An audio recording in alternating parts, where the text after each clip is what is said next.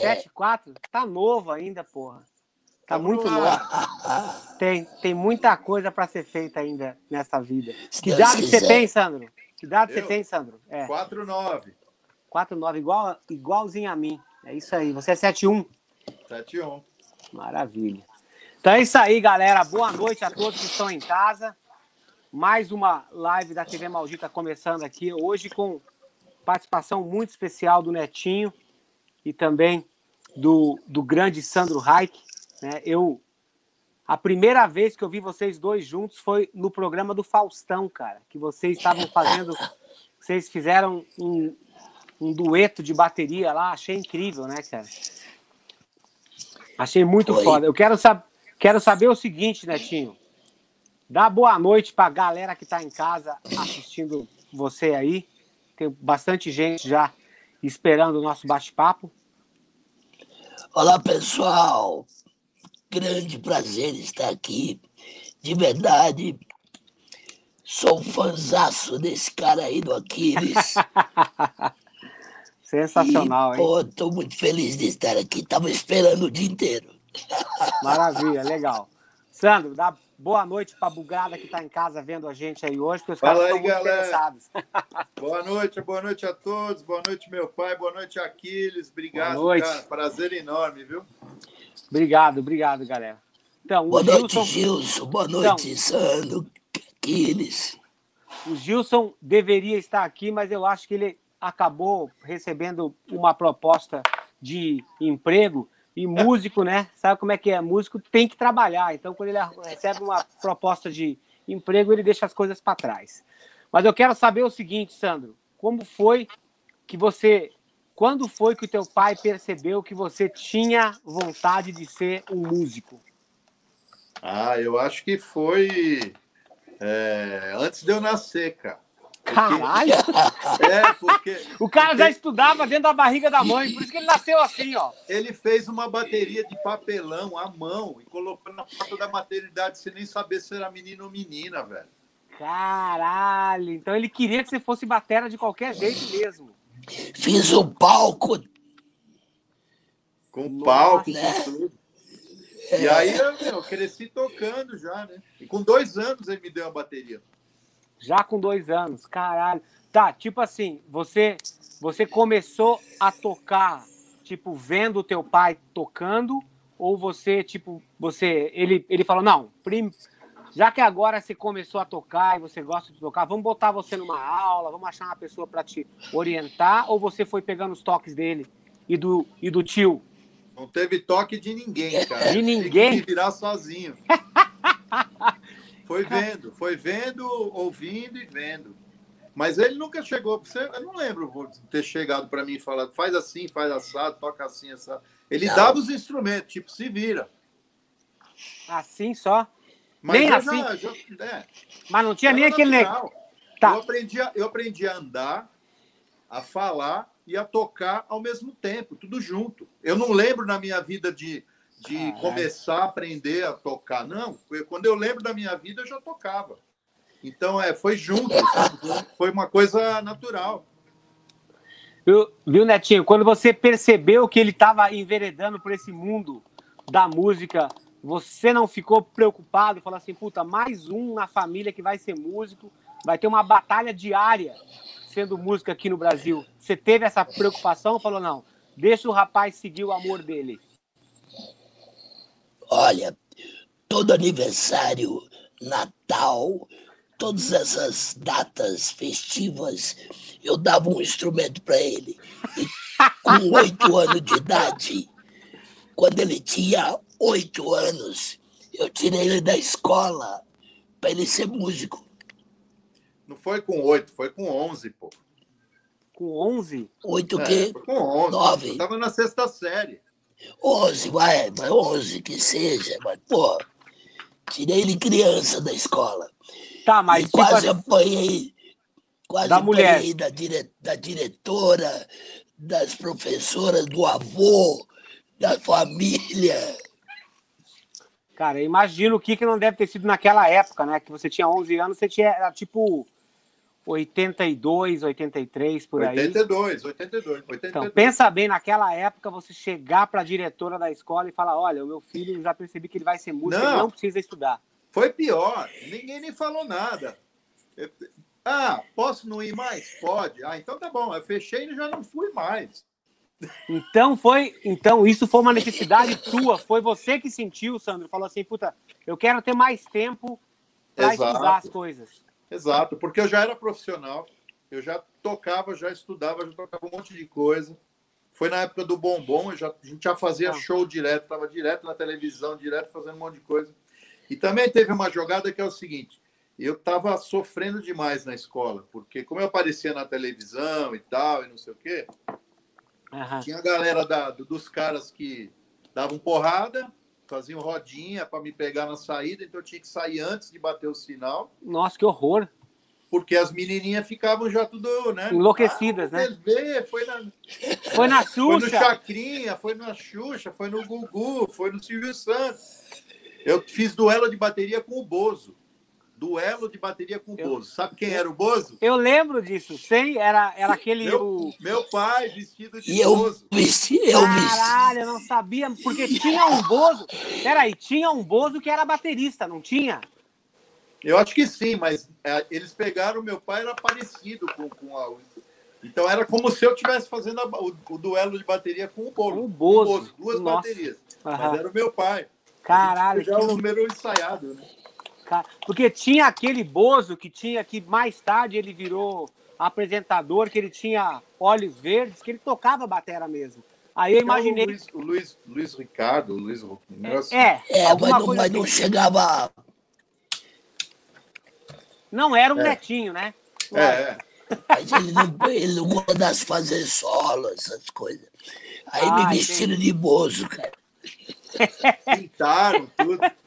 Pô, e é isso aí, a gente não tem esse registro em vídeo, infelizmente. Puta que pariu, cara. Eu me lembro de ter, de ter visto vocês, foi ali que eu conheci vocês fazendo é, um duelo, né? Um dueto lá no Faustão, cara. Aquele, aquele tipo de coisa vocês praticavam muito? Ou vocês falavam assim, cara, vamos ver o que, que vai acontecer lá na hora e vamos junto? Só me segue. Ah, não, não, a gente dava uma passadinha, só uma ensaiada, ó, vai assim, vai assado e, e ia, né?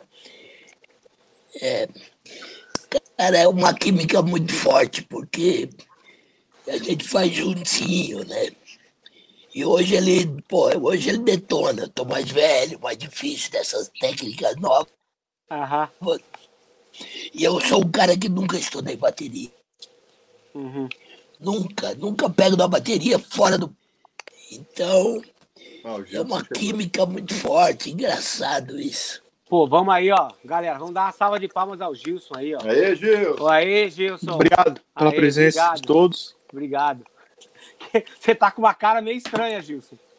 Tô... Entrei depois, né? Vou fazer o quê? Tem que ficar quieto. Boa noite. Aqui... Boa noite. Família Hike. Hoje. A TV maldita é sua, Gilson. Você, você pode chegar mais tarde, cara. Não. Foi a banda foi que minha... atrasou? Foi a banda que atrasou? Quem, quem é que você acha numa banda que atrasa? O filho qual da puta. O qual instrumentista, da... qual instrumentista você chutaria que atrasou? O filho da puta do vocalista. Não, cara. Não? Tem alguém pior que o, guitarri... que o vocalista aqui, é o guitarrista. O guitarrista? Puta que. Porra, hoje não dá nem pra gente falar mal de guitarrista, porque o Sandro também é um puta de um guitarrista, né? Geralmente. Mas ainda gente... bem que eu sou baterista. Viu, Sandro? Geralmente a gente detona os guitarristas aqui, cara. Guitarrista, vocalista, baixista a gente é mais amigo. Mas guitarrista e vocalista sofre aqui, a gente pega pesado com os caras. Mas contigo hoje não dá, né? Porque o cara também tá com a guitarra pra caralho. Sandro, me diz uma coisa, nessa época toda, quando você estava começando a se formar, você, mesmo quando você, como é que você dividiu o teu tempo assim? Qual foi o teu instrumento principal no início de carreira e se você fosse falar hoje, não, o Sandro é mais baterista do que guitarrista, mais saxofonista do que pianista. Qual que é o. Como é que você divide Olha, essas suas, suas habilidades eu, hoje? Eu sempre fui de, de, de, fuçar em tudo quanto é instrumento que eu, que eu tivesse que eu visse na frente. Né? Eu sempre tive essa, essa vontade de diversa, de tocar várias coisas. E, né? Agora, Aham. a batera foi principal de quando eu nasci até 12 anos de idade.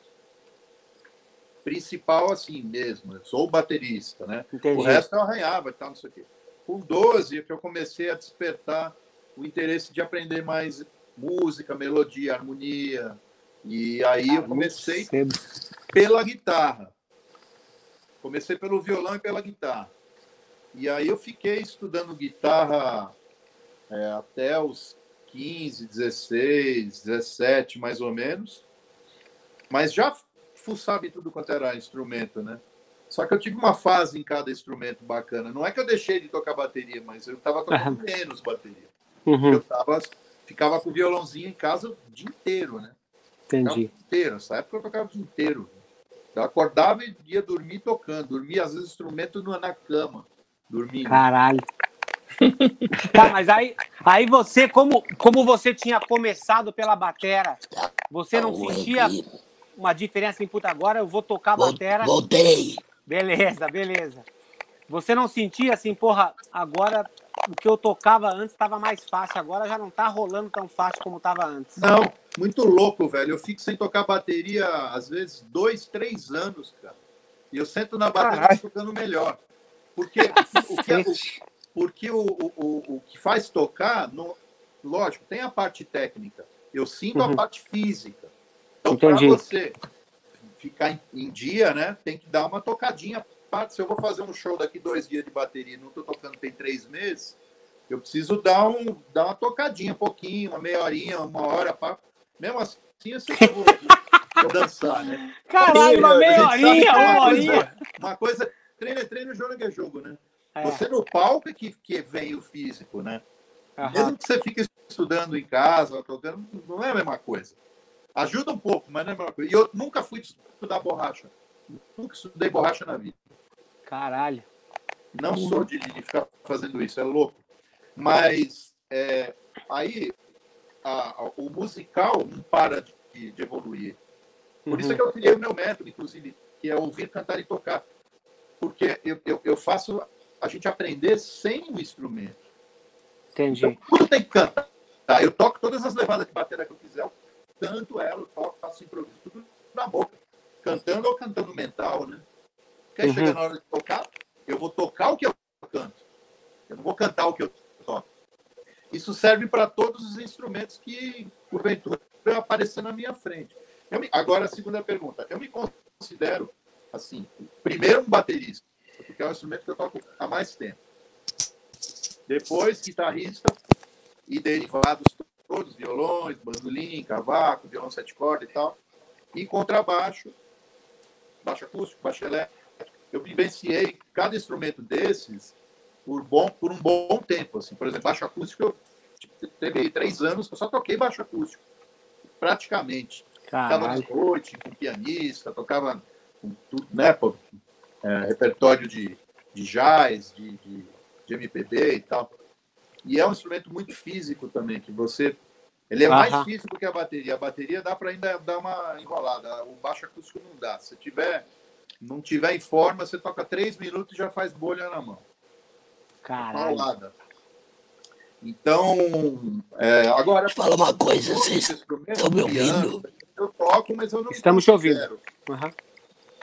Não me considero pianista, assim. Eu toco Eu não tô ouvindo tá, nada de pouco, vocês, já. tá muito falhando muito.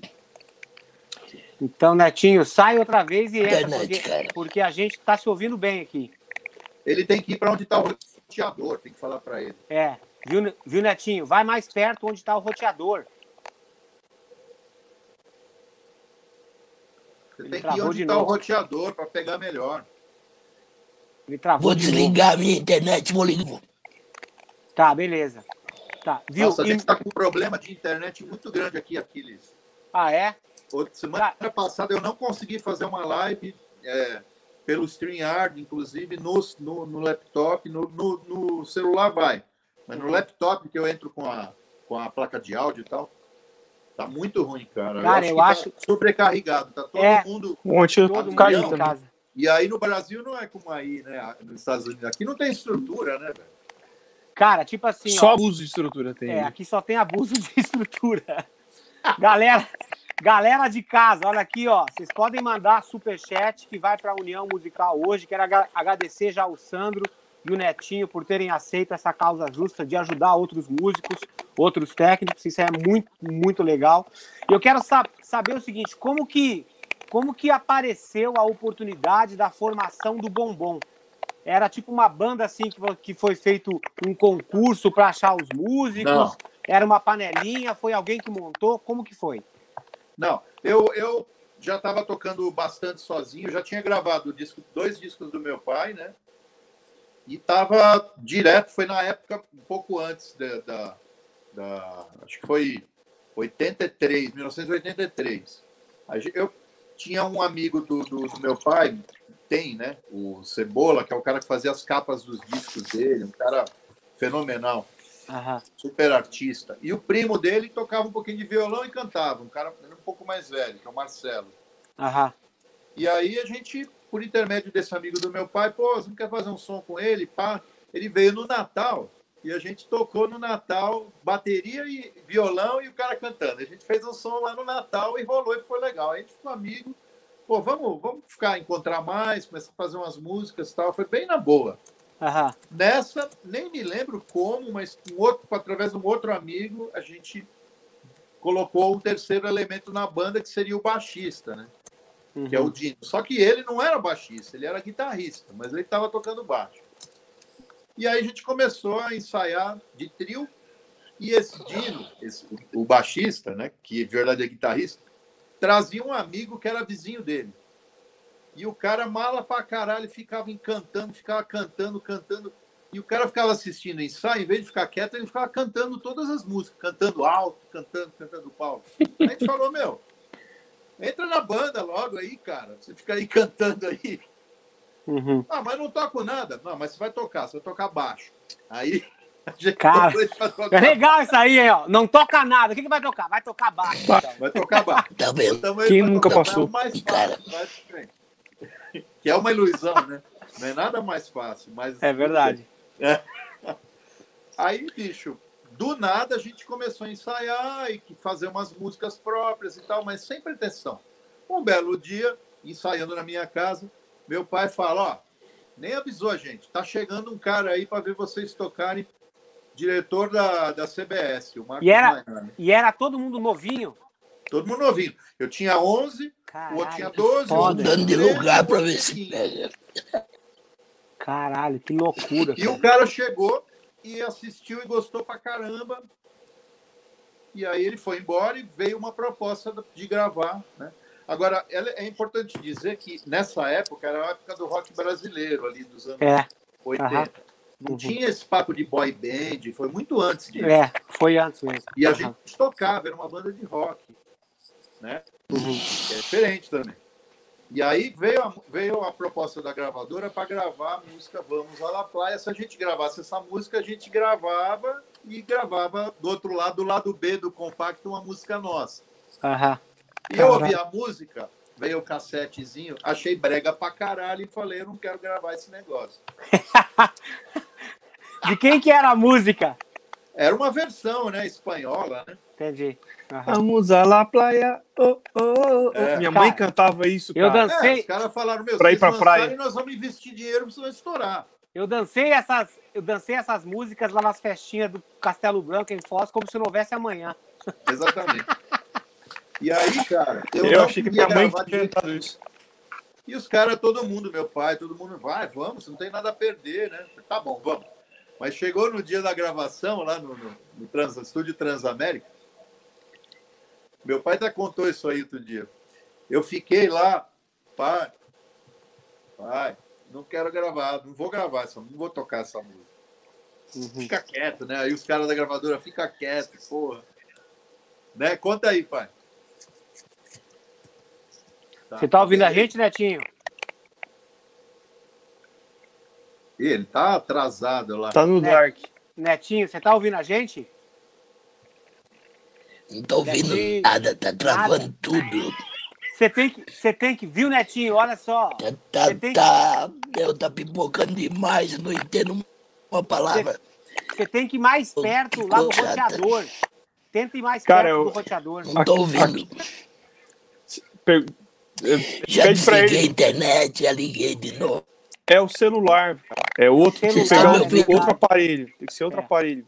Isso aí é outro aparelho. Tem, Você Sandro, quer ver tem que nada. Quer ver que é Samsung essa porra aí? Não é, é iPhone. É porque Pô, a, a internet aí é é, é- é- é baixa, cara. É, daí, aí é complicado, né? Internet tem mais algum é- é celular na casa, não? Tem mais mais Geralmente trocando resolve.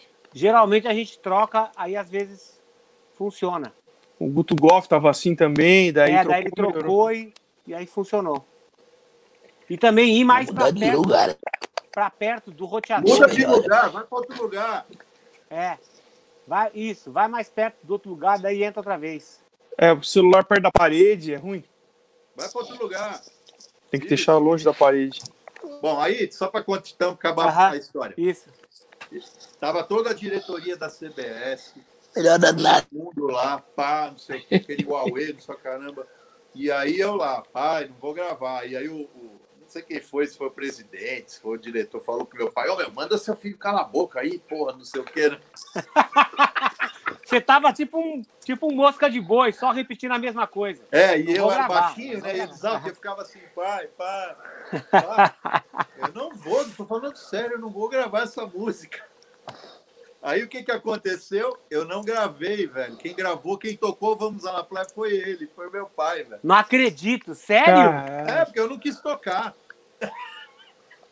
Você foi até o fim, falou, não, não vou tocar. Tá, mas depois como que eles convenceram você a sair na capa lá do disco? Não, tudo? aí foi, aí foi, aí foi, aí tudo já era. E outra, bicho, te- teve uma hora que chegava no, no, no- no lugar, no- é, na, na rádio, tinha o ranking, né? Décimo a primeiro lugar. Chegava Uhum. no primeiro lugar, a gente mudava todas as estações da rádio, todas, todas estavam tocando Vamos Lá em primeiro lugar, velho. Cara, que foda isso. Isso durante seis meses. Me diz uma coisa, Sandro. A- vocês, moleque, vocês ganharam dinheiro nessa época? É, Naquela época não se ganhava dinheiro como hoje, né? Aham. Mas a gente ganhava, cara. Ó, todo mundo, quando a gente fez uma propaganda da Colinos Gel, que ganhou prêmio, foi um super, uma super propaganda, que era patrocinador do Rock in Rio 1, aham. passava no cinema tal. E aí, cara, a- todo mundo ganhou uma grana preta, cara. Eu lembro que eu comprei a primeira Yamaha 9000 que veio pro Brasil. que Quem trouxe foi o Caralho. Alec e o, o pessoal da Abro, né? Que nem era. Aham. É verdade, é. Aham. Eu trouxe, comprei aquele Color Sound Taste. Você comprou aqueles? Caralho. Era lançamento. Chegou. Eu, então eu comprei, ó, imagina, eu comprei a batera, comprei os Color Sound preto, comprei um Korg Poly 6 e um Hollandzinho Cube para pro Korg Poly 6. Cada- Todo mundo fez. O baixista comprou um Alembic 78 que está comigo até hoje, baixo. Comprou, compraram guitarra Fender, pedaleira, tá todo, a gente fez a- o equipamento, cara, com a, com a Colinos Gel. Entendi. Tá, mas tipo assim, vocês tocavam ao vivo ou vocês participavam mais daqueles programas lá? Cassino A gente Chacrinha, participava de todos os programas, todos, Aham. e, to e fazia show de final de semana. Mas o show, o show era pra valer. Não era back Show não. valer, não. A gente tocava, Tocando era uma banda de rock. Teve uma vez um festival de Santa Helena, tiveram dois anos, a gente foi nos dois anos, que era na beira de uma praia artificial, lá no Paraná. E a gente, a gente é, eram cinco, seis bandas por dia, assim. Finalizava, se eu não me engano, com o Rádio Táxi, mas eram todas as bandas da época, todas. Uhum. E a gente, meu, arre- arrebentou, cara. Nós fizemos um puta show. Eu lembro que tava uma hora a gente tocando, todo mundo da, de todas as bandas do lado, assim, vendo e tal. Vendo Fazia vocês um tocando. de bateria de 20 minutos. Caralho. Era rock and roll o negócio, bicho. Caralho, que foda, cara. Era legal, cara. A banda era legal. Aí sabe por que, que acabou? Porque tava no auge, já tinha gravado dois anos de banda e tal. Os caras chamam a gente para ir para o Rio de Janeiro para uma reunião. Aí vamos lá. Eu, os quatro e o meu pai. Meu pai era o quinto elemento, né? Ele que cuidava. Tudo. Aí chegamos lá, o cara me bota, o mesmo Marcos Mainar, me coloca um, um telão lá e bota um vídeo e aparece uma banda de quatro, de cinco carinha dançando lá. Pá, Menudo. Ninguém conhecia aqui. Aí eles. essa banda é o seguinte, é, chama Menudo. Eles estão estourados no mundo todo, em Porto Rico, não sei o quê, Miami, é, não sei o que lá. Eles vão vir para o Brasil daqui seis meses. Então, nosso plano é o seguinte: nós vamos lançar vocês nessa onda antes deles chegarem aqui. Vocês acham que vocês ganharam dinheiro, vocês não viram nada. Nós vamos investir para caralho, não sei o quê. Já estamos com o marketing todo, todo pronto. Vocês vão parar de tocar, vão entrar numa escola de dança. Quando o cara falou, vocês vão parar de tocar e vão entrar numa escola de dança. Falou. Eu levantei o dedinho assim, ó. Tô fora. Como é que é? Parar de tocar e entrar na escola de dança? Não, desculpa, mas eu sou músico, cara. Não quero dançar, não. Eu tô fora. Parei. Com 12 anos de idade, você falou isso. Caralho. Caralho, hein? Aí o cara olhou pro meu pai, né? E aí? Aí eu lembro, eu lembro que você tava do meu lado direito. Aí ele falou assim: Ó, eu tô aqui por causa do meu filho. Meu filho não quer mais, então eu também tô fora. Aí, meu, ah, vamos, pô, a gente só ficou cumprindo o contrato. Puta que pariu, né? E os caras não. É a coisa que eu fiz na minha vida. Tá, mas os caras não tentaram falar assim, bom, peraí, então, já que vocês não querem, vamos continuar então tocando, então, porque ainda assim tá dando res... resultado. Eles né? fizeram, né? mas, bicho, eu já tava com a cabeça em outro lugar, velho. Eu já tava tocando guitarra, já queria, já queria estudar música. Eu tava já na outra vibe. Já tava ouvindo uns puta som, tava ouvindo é, Weather Report, Miles Davis. Entendi. Coria, Alan Rose. Eu já tava no outro clima, velho. Tá, mas, cara, e a molecada que eu tocava... tinha tudo isso aí. Então. Eu, e a molecada? eu tinha tudo isso daí em casa. Ele ouvia tudo, cara. Netinho, Ele ouvia aí, tudo que era coisa porrada dele pequeno. Viu, Netinho? E os outros moleques? Tá, o que, tá que eles ouvindo? acharam? A gente tá. Sim, a gente tá te ouvindo que, que os outros moleques acharam quando o Sandro falou assim: não, eu não quero mais tocar? E, quem, e o que, que aconteceu com essa molecada? Eles seguiram no caminho da música? Ó, o, o guitarrista Marcelo, lá, que é aquele primeiro que eu encontrei, seguiu. Até hoje ele só vive de música. Uhum. Mas nessa, nesse, nessa onda mais popular e tal, né? Sim. O... Oi? Tava bom, mas agora travou de novo. Puta, travou de novo. Coisa. Você tem que ir para outro lugar, meu. Vai onde está o roteador. É, vai perto onde está o roteador. Tá frustrado de não falar aqui. que que Ó, é vê se consegue, vê se consegue perto do roteador para ver se melhora. Aí você sai e entra outra vez. Meu, tô do lado. Do... Ih, então. Ixi, então fudeu. Eu não estou entendendo. Tá, Fala viu? Tenta. Fala tenta, de novo. Tenta desligar a internet e usar Ele não o 3G. tem outro celular lá, não? E usar o 3G, ou então tentar fazer por outro celular. Problema. Ele não está nem ouvindo, ó. Hum? É, entra pelo 3G ouvindo, do 4G do celular. Entra pelo 4G do celular. É. Bom, primeiro que ele já é um pouco surdo, né? Aqui, né? Chato pra caramba. Tá puto já. Os outros dois caras pararam de tocar. Pararam?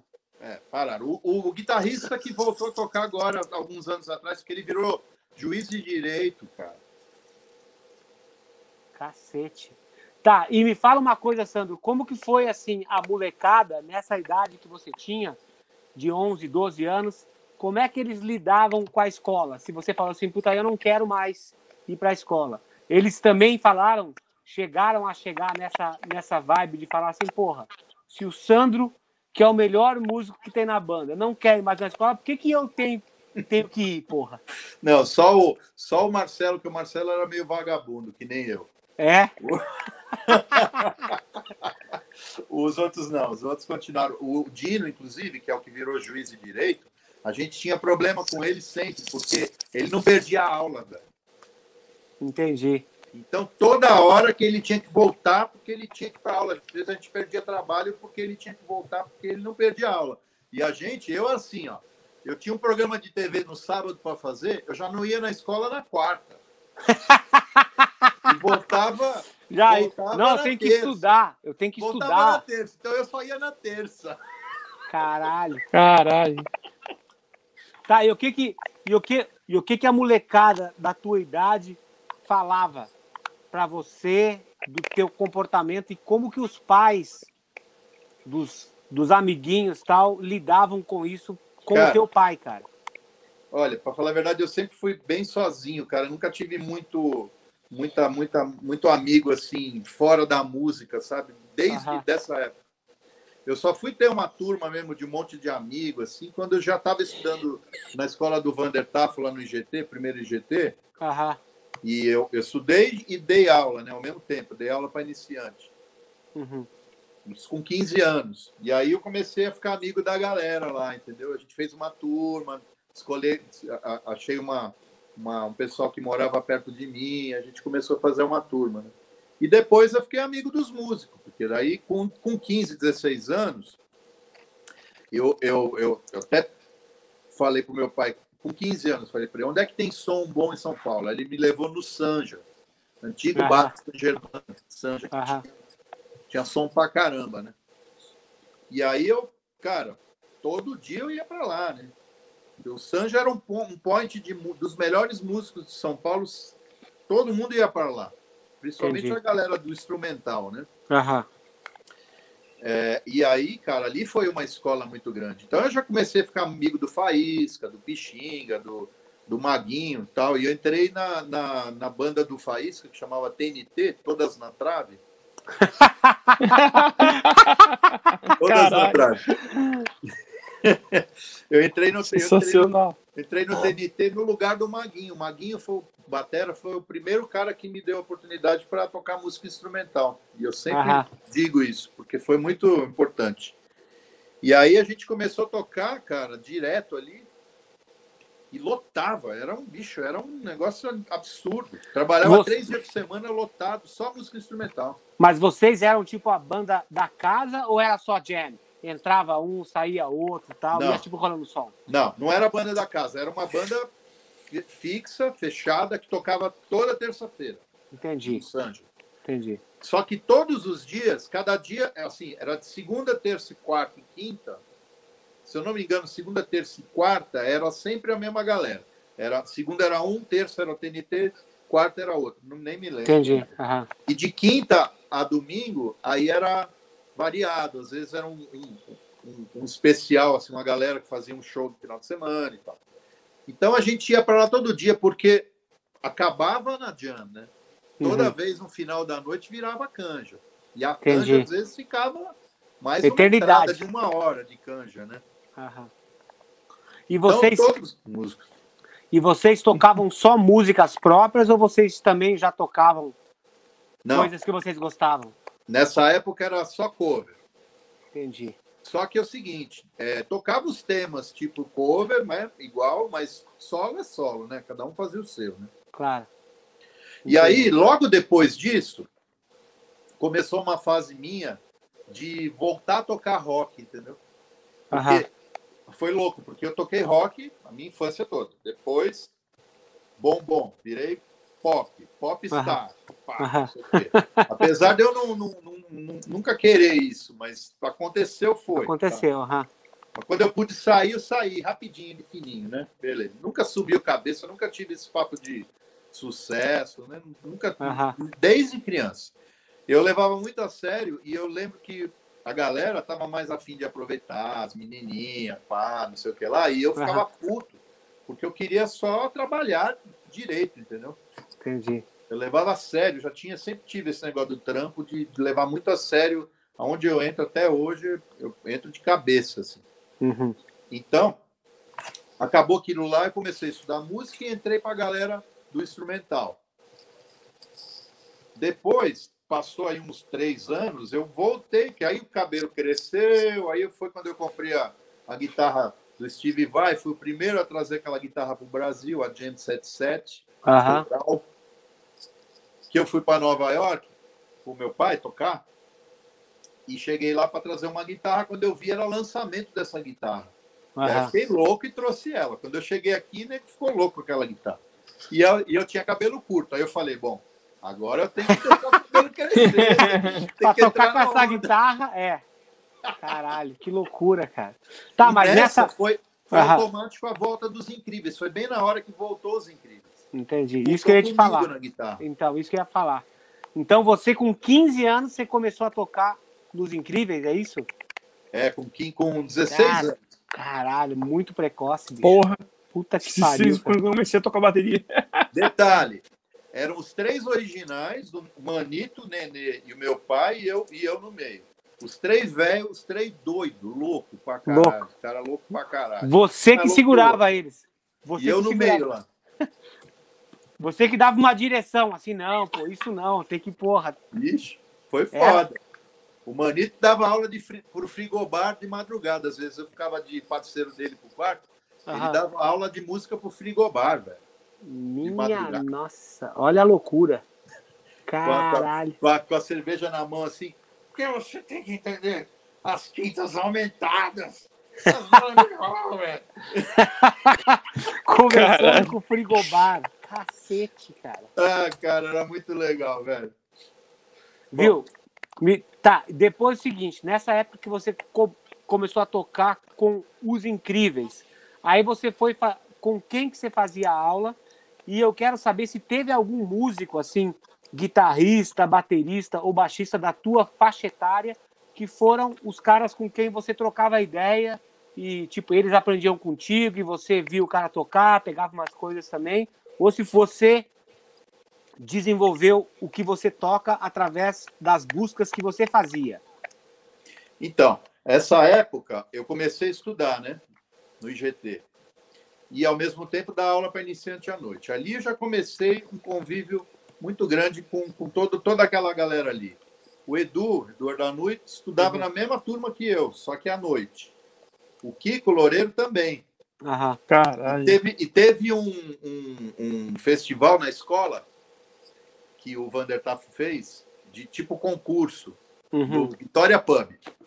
E aí o, o Kiko nem participou, ele só estava vendo. O Kiko Uhum. estava começando, velho. O Edu Caralho. não, o Edu já era já tipo a sensação da escola, todo mundo já, ó, o Edu, Edu, Edu. Aham. Era amigo, brother, né? Aham. E aí todo mundo assim, ah, você vai se fuder, você vai ver, o Edu vai, vai, vai te jantar.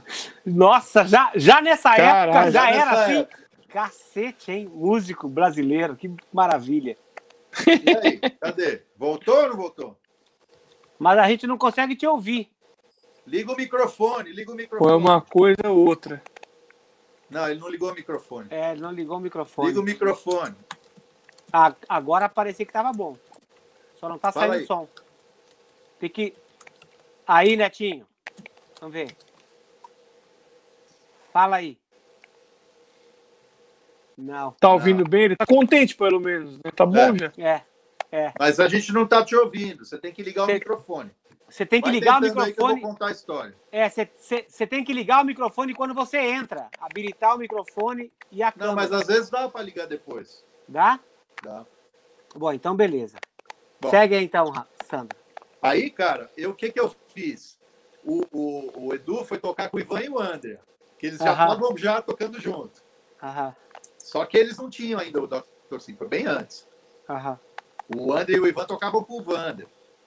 E aí, e eu ficava com eles direto. Eu, eu era Platina, o né? sempre, tocando junto. E, e aí eu, só que aí eu falei, o que, que eu vou fazer? Eu não tenho banda, então eu vou levar o meu grupo, porque eu tocava nessa época numa banda de baile chamada Santa Maria, que, que era o meu pai de batera, o Marinho Testoni e o Leandro, que era o baixista que tocava com a gente lá. E a Uhum, gente já estava super entrosado, fazia baile toda semana, né? Claro. Aí eu levei os caras lá, aí fico- tocamos duas músicas lá, e aí, conclusão, chegou na hora eu ganhei, velho. Eu ganhei, o Edu foi em segundo, mas ficou meio com clima de empate, mas eu ganhei. E teve lá. Tava no primeiro lugar, tava o meu nome no dia seguinte lá. Mas Aí era votação? Como que era? né? Mas era a votação? Como é que foi? Jurado? Tinha Jurado. júri, júri, né? Entendi. E nessa época eu, eu estudava com o Mozart Mello. O Mozart Mello foi o cara que. Eu, eu, eu estudei pouco com o professor, mas ele foi o cara que mais me deu assim uma, uma, uma- seis meses de aula e tal. Procede essa história que ele chegou e te falou, meu, agora você tem que ir por si mesmo, porque, cara, eu te Ah, mas passei... só que ele não falou isso. Ele falou que não ia poder mais me dar aula. Aham, Mas a gente entende, né? A gente entende o que, que isso quer dizer. É, ele falou isso agora, há dois, três anos atrás, num depoimento.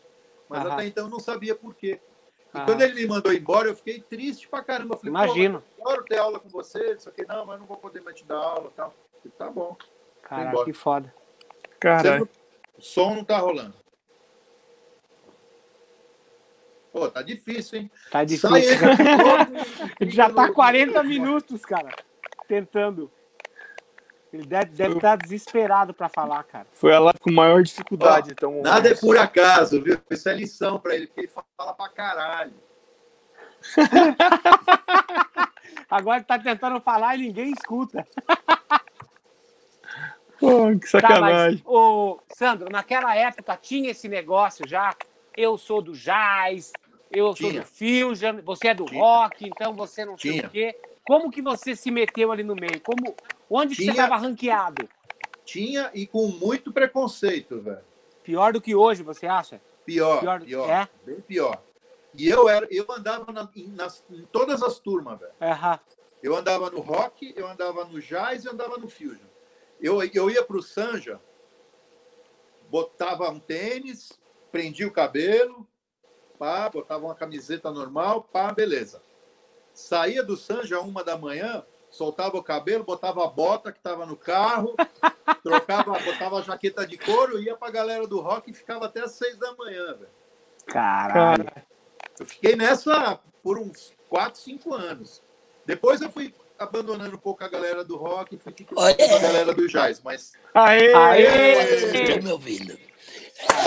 Sim! Aê! Antes tarde que nunca. agora fala um pouco com ele aí. É, merece. agora, tá, beleza. Netinho, eu quero saber o seguinte: como é que foi a sensação de você ter o teu filho tocando guitarra na tua banda aos 16 anos e já despontando como um dos melhores guitarristas do país, cara? Como que é essa sensação de ter uma banda histórica e de repente você continua a história da banda com teu filho junto? Olha, era. É ainda muito emocionante. Desde pequenininho, quando ele tinha quatro anos, eu estava no Rio, que eu tinha uma sala, assim, que era tipo um estúdiozinho. Ele chegava pequenininho assim, falava, pai, põe-te dentro. Porra, ele queria ouvir o Steely Dan com quatro anos de idade para tocar junto, cara. Pra tocar, põe Steely Dan que eu quero tocar junto. Desde pequenininhos, meu, eu ficava tudo quanto era reunião que eu ia, show que eu ia, eu levava ele. Eu tinha o Landau, e o Landau é banco inteiriço, né? Aham. Ele ficava de, ele ficava de pé atrás de mim, assim, com a mão no pescoço, me agarrava no pescoço, e eu ia embora, pra lá, pra cá, e ele junto. Eu di- direto. Teve um show no Rio de Janeiro, no Noites Cariocas, que não podia entrar menor. Aham. Você contou isso aí, não? Não. Não. Então, não podia entrar menor. E tava uma fila grande, aquela multidão, querendo entrar para subir no bondinho. E eu tava com um casaco, daqueles casacão que ia até o chão, né? Sobretudo, fechado. Ele entrou debaixo do sobretudo, pisou no meu pé, me agarrou assim, ó. E eu, e andava com ele assim, ó. O cara, que animal. Que história, cara. e ninguém viu, cara. Porra, que Me foda. levava pra todo Todo. canto. Caralho, que loucura. Vocês. vo- Você tem mais irmãos, Eu- Sandro? Tem mais uma irmã, seis anos uma mais irmã. nova. Tá, não mas ela não quis. na- não quis saber de ser difícil. Então, toda, toda, todo esse orgulho de pai, de filho pequeno, sobrou tudo pra você, então. É, do lado musical, sim, né? Aham. Caralho, que foda isso, cara. Muito foda. Tá, mas eu, daí. Eu lembro que tem uma cena muito, muito forte que eu lembro, cara, que eu acho que eu devia ter, por causa das máquinas, 76, 77, ou 5 ou 6 anos. Eles passavam, eles, é, quando faziam um show em São Paulo, eu ia na passagem de som e eu passava, eu passava o som da banda tocando com, na bateria do meu pai junto com o meu tio, né, do lado. Aham. Aham. E eu fechava o chimbal e tocava com o chimbal fechado porque eu não alcançava. Ou eu alcançava o bumbo ou eu Caralho. o chimbal. né? E eu tocava, passava o som na bateria dele. Eu lembro disso aí, cara. Cacete, caralho. Então, pra tudo que é É o- show que eles iam, você ia junto e aí você Eu ficava. Escondido. Tá Tá, travando na- muito. E os que estão me mandando mensagem aqui direto. Habilita o microfone. Eu já Agora tá desliguei bom, agora viva tá a bom. voz. Eu. O Agora avião, tá bom. o modo avião, tudo, cara. Eu já fiz tudo aqui. Mas agora está te ouvindo. Tá Continua travando. na história. Continua na história. De vocês andando tipo boneco de perna de pau. Não, me levava em tudo quanto é show. Viu, Santos? E nessa, e, e nessa época, assim, enquanto ele estava passando o som, enquanto ele estava fazendo as coisas e tal, você ficava praticando as coisas? Você ficava Não, eu tocava o estudando? dia inteiro aqui. Eu, eu tocava em casa o dia todo, velho. E eu tocava em cima dos discos. Eu aprendi a tocar em cima de disco de vinil. Ficava tocando em cima. É, batera, violão, guitarra, Tá, baixo. mas como que você descobria as técnicas? Porque, tipo assim, você pega uma virada, vamos supor, do John Bonham, é uma técnica. Se você pega uma coisa do Dave Weckl, é uma outra técnica. Como que você descobria isso, cara? Na hora Cara, de eu não, eu não sei explicar isso pra você, velho, porque é uma coisa que eu escuto e reproduzo. Lucina Eu tá ouço e. Eu não sei, eu tenho facilidade, eu acho, não sei. Caralho. É muito louco, cara. Isso é uma loucura. Porque pensa bem, cara. Um músico, para ele ser bom em um instrumento, às vezes leva a vida inteira. Você parece que você viveu uma vida para cada instrumento que você toca. É, mas Qual eu, que- assim, eu, eu acredito- acho que isso aqui não é a nossa vida única. A gente já vem de. Né? Eu tenho até algumas histórias aí Não tem de jeito. regressão e tal. Eu fiz uma regressão uma vez com um terapeuta Aham. e eu acordei, assim, sei lá, em vidas passadas no Oriente Médio, né? Porque a nossa família Raik é, é sírio, né? É lá do Oriente Médio. E eu acordei lá no negócio lá e de repente eu estava tocando um instrumento que eu não sabia qual era, que hoje eu sei que é um alaúde, né? Depois eu fui pesquisar e vi que era o alaúde, né? O oud. Aham. oud turco, que é fretless, são 11 cordas fretless. Eu, e eu nunca, até naquele momento eu não, nem sabia que instrumento era aquele e tal. E eu estava numa, na, numa arena, o ar livre, lotada, Aham. eu era o solista e a orquestra estava me acompanhando. E eu ouvi o som perfeitamente. O som era bem aquele som mesmo é, da música de lá, né? E eu estava ali, eu era um solista. Aí, beleza. Eu fiquei com aquilo na cabeça e falei, eu preciso comprar esse instrumento, eu preciso comprar esse negócio. Bicho. Aí, anos depois, eu fui, fui para a Turquia para visitar a fábrica dos pratos que eu sou endorser, né? No Bósforos. Aham. A gente foi lá conhecer a fábrica, pegar o set de pratos e tal. E aí, primeira coisa, eu já fui com isso na cabeça. Eu vou comprar um alaúde. Nunca tinha pena na vida. E é uma afinação diferente, completamente diferente. Aí eu cheguei na loja lá, tinha uma loja, tem tipo uma Teodoro Sampaiozinha, assim, menor, um monte de Uhum. lojinha, né? Eu fui na loja dos alaúde, tinha um monte pendurado, eu falei para a moça, pô, posso experimentar tal? Queria comprar um legal, assim, não muito caro, mas também um, um profissa bom. Uhum. Ela me deu. Cara, eu peguei o instrumento e saí tocando, velho, a milhão, Cacete. com uma Caralho. facilidade do mundo. Aí a mulher olhou e falou: Ah, que legal, você já toca. Você já né? toca. Muito bem. Há quanto tempo você toca? Ela falou. Aí eu falei: Olha, moça, eu não sei, mas eu tenho 15 impressão que segundos. bastante tempo, viu? Você não falou Cara, assim, ó, um desde a. eu, eu tenho isso, eu, eu peguei o citar e saio tocando citar, bicho. Tá, mas Eu tipo fui pra assim. China, comprei o, o, o Okotô, lá, o, o Pipá, que é a guitarra chinesa que toca de pé, né? Aí os caras botavam aquelas unhas postiças em mim, que fica difícil tocar com aquelas unhas. Aí eu não tocava com a um, não consegui tocar com a um, eu tirei a palheta do bolso e saí tocando com a palheta, milhão, né? Aí os chineses.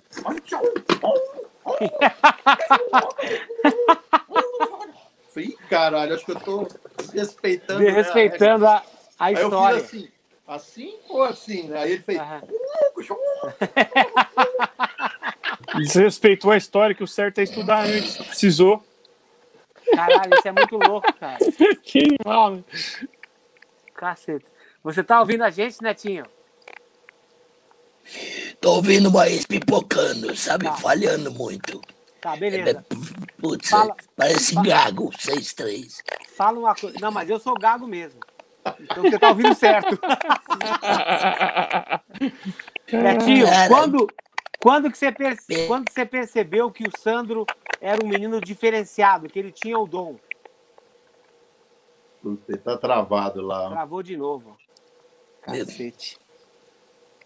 Tá ruim aí o negócio, né? Tá difícil. hein? No 4G, cara. Tava bom antes. Tava Não estão querendo bem. deixar eu falar. É, Eu acho que isso aí é estratégia pra gente fazer uma outra live pra depois. fazer uma outra live depois, cara. Porque, tipo, as, as histórias não, Porque não estão sendo contadas. Sim, eu sei disso. Por isso que era legal fazer vocês dois juntos. Nada. Aí, ó. Viu, Sandro? O que, que aconteceu com a voz do Netinho? Ah, ele teve um tumor, né? Aham. Tumor na, nas nada. cordas vocais. E a história foi que ele nem sabia, que ele já estava falando, falando assim. A gente foi Aham. fazer um Ah, programa com o Jô caramba. Soares. Será que no, no. Tive uma ideia, vou ligar o. O Mac aqui. Isso, tenta no computador, exato. Exatamente, é. Tenta aí. Tenta, tenta nele, manda aquele link pra você. Isso aí. É. Tá, como é que foi? Qual- O, a gente foi fazer o programa do Jô Soares e a voz dele não saiu na entrevista. Aham. E aí, no dia seguinte, ligaram para a produção do Jô Soares para falar que, que era uma moça que tinha uma, uma consulta com um médico muito bom, que é o Dr. Paulo Pontes, e que cedia para ele para ele ir na consulta no lugar dela. que é uma- Uhum. né? E ele, na época, nem. Puta, mas. Mas daí ele foi. E aí, quando examinou, puta, deu que ele tinha que operar urgente, velho. Caralho. Aí ele já foi internado, já na hora, já operou e, e, e não era para ele falar, porque ele não tem corda vocal, velho. Nossa. Nossa. Não sei como é que ele fala, porque ele fala pra caralho. Aham. É Deus, né? Cacete. isso é- Tá, mas isso aí, desde quando que a voz dele tá assim? Então, desde que ele operou. É, quando? Quando foi? Foi em. Foi final dos anos 80, cara. 90, Nossa. começo Nossa. dos anos. Não, 90 e alguma coisa, não lembro exatamente. Começo dos anos 90. Cara, e, e, e ele pegou o Covid? Ele. Pegou Covid e quase morreu, velho. Cacete. Mais de Porra. 60% do pulmão tomado. Puta Nossa, guerreiro. Guerreiro mesmo, cara. E ele, é, meu pai é Highlander. Cacete, cara. Ele tá, ele tá, levanta um pouquinho, aí cansa, aí volta, tá se recuperando aos poucos. Mas já tá bem, já tá bem melhor, nossa. Foi perigoso. Minha mãe pegou também, pegou dele, mas também tá bem. Aham. Olha agora vamos, Vamos ver. ver. E aí, Netinho? No Mac eu não sei achar esse. Esse Ah, você tem que, você tem que no. botar o WhatsApp no computador e, e aí no WhatsApp do computador você clica no link. Ixi, Pô, aí já tá fudeu. aqui, né? Não, fa- ou então Aí, passa, Pedro. o teu, passa o teu e-mail que Passa o Gilson por te e-mail, manda o é. link. É, passa, fala o teu e-mail aqui que o Gilson manda o link lá por e-mail. Internetinho7 Internetinho Internetinho 7. 7. arroba gmail.com. Tá, internetinho 7 arroba Internetinho gmail.com. 7. O Gilson tá te mandando o link. Eu vou mandar. O Entra Gilson, no e-mail e clica no link. é. Aí você Só faz espero que você não tá caia no spam, que se for pro spam, já é outra novela. Não, mas acho que não. É porque para ele isso é uma novidade, porque ele só faz no máximo aqueles de entrar no, no Instagram. no- É, eu sei. Então, Mandei, gente ó, tá- mandei, tá? ó, já Mandou mandou aí, vê aí. e-mail aí. Olha aí, ô, Netinho. Internetinho. Gilson, Legal, né? chegou. Aí, Chegou? Pô, põe agora. Onde que eu vou agora? clica nele e faz o mesmo Clica procedimento. Pô, Faz o mesmo procedimento.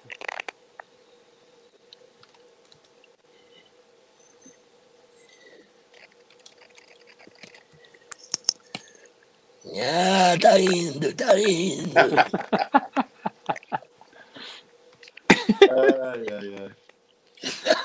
Ô, Aquiles, é aquela lá, hein, meu? Ele é um puta, meu, é um povo, cara. Aquilo ali é um play. Aquilo ali é uma loja. Playground.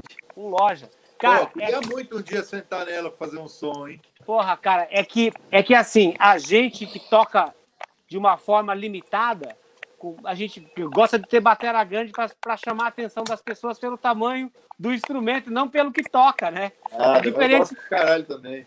É diferente Você de você que. Eu tenho um projeto. Você é um cara que podia me ajudar, porque você é, um- é quase isso, a tua bateria. Tá, Ah, tá Meu projeto é bloqueado. uma bateria melódica, aham. que é diferente da do Terry Bose também. Eu faria o piano, peles brancas e peles pretas. Duas oitavas, entendeu? Só que Entendi. fica o contrário, né? Porque tem que ser o grave na esquerda e o agudo na direita. que é o Puta piano, merda. tem- como se fosse um Aham. xilofone. Aham. E aí, meu, a, a harmona tá rolando e eu tô improvisando na harmonia.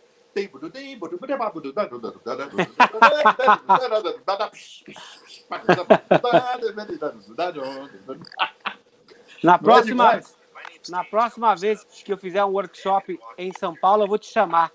Aí você vai lá e toca uns temas lá na minha batera, Pô, pra você se Será um divertir um pouco.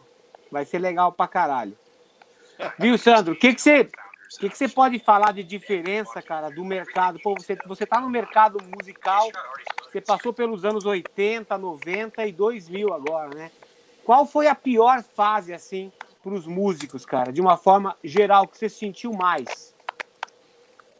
Olha, tem duas, duas, duas vertentes aí.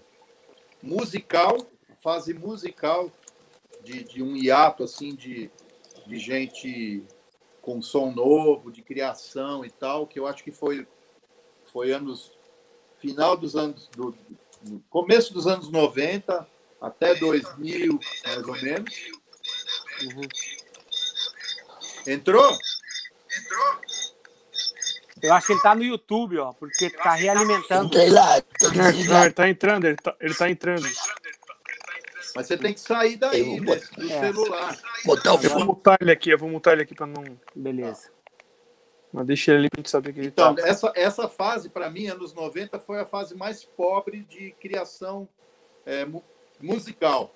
Porque a gente vinha ali de anos 50, 60, 70, bombando, só Uhum. música bom, só música boa, só coisa boa acontecendo, né? Aí 80 foi legal, mas já começou a dar uma caída. E 90 foi, para mim, assim, o que eu vejo, foi bem, bem, ruim. 2000 começou retomar, retomou principalmente com uma nova geração, um monte de cara dando uma, uma- dando uma renovada e tal, e, e- e principalmente retomando é, o som da música instrumental brasileira. Isso eu acho que é o mais importante. Uhum. 2000 para cá, teve essa busca da música é, instrumental brasileira para a galera da minha geração. Eu fui um dos caras que meio que puxei essa fila aí, sabe? Teve uma hora, eu parei ali de tocar jazz, de tocar rock, de tocar tudo e fui na busca da música brasileira, mas para encontrar a minha identidade musical. Entendi. E foi aí que eu consegui encontrar. E muito louco, porque eu não tocava música brasileira fazia muito tempo, anos e anos e anos. E, é, assim, décadas, né? E aí eu, eu comecei a tocar música brasileira, foi uma coisa muito natural, assim, como, se, como tá no sangue, vai e rola, sabe? Uhum. E aí eu fiquei uma, uma, uma boa época radical. Foi aí que eu toquei do- 10 anos com Dominguinhos e tal, né? Aham. Fiz um mestrado de música brasileira, doutorado e os canais. Uhum. E como, como que era e como que era essa tua gig com o Dominguinhos, cara? Ah, Que que você- O que, que você pode falar assim, puta, eu aprendi isso, aprendi aquilo, pra dar dica pra galera que tá em casa? eu aprendi tudo, velho. Dominguinhos, eu sou antes e depois do Dominguinhos. Dominguinhos ensinou. Primeiro o lado pessoal, que o cara não era bichinho de artista, essas coisas, o cara mais simples, mais humilde, mais generoso que você possa imaginar. Uhum. E depois o lado musical, foi um maior músico incrível que eu, que eu tive contato, assim. Uhum. Era, era muito foda. Ele era muito foda. Você tem uma ideia? 10 anos de show e tudo mais, gigs e discos e tudo mais, nunca teve um ensaio. Nunca. Nada. Zero. Caralho. Cara, como assim? Nem ordem de repertório, nada, nada. A gente chega, ó, vai ter show amanhã, tá bom. Vai sair tal hora, tá? Sai, vai, chega lá, sobe no palco e sai tocando, velho. Aí ele Ah, não tinha hold, não tinha técnico, não tinha nada. Você chegava, onde eu ligo? A guitarra ou o baixo? Ah, liga ali. Ah, não tem amp, liga na mesa. Tá, liga na mesa. Beleza. Aí Caralho. eles, eles chegavam no microfone e boa noite, saía tocando. E aí sai todo mundo atrás. E um monte de gente errando as harmônicas e tudo, e tá tudo certo. Era, era, era uma beleza, cara. Experiência musical. Uma vez eu assisti um show do Hermeto Pascoal em Porto Alegre, no Araújo Viana, que ele falou assim, ó, agora a gente vai compor uma música nova agora. Vamos começar É. agora. Rolava esse tipo de coisa Rolava. lá, lá com vocês? Rolava. Rolava, ele Como- fazia isso direto. Saía Como que tocando vo- lá e Como que vocês se achavam?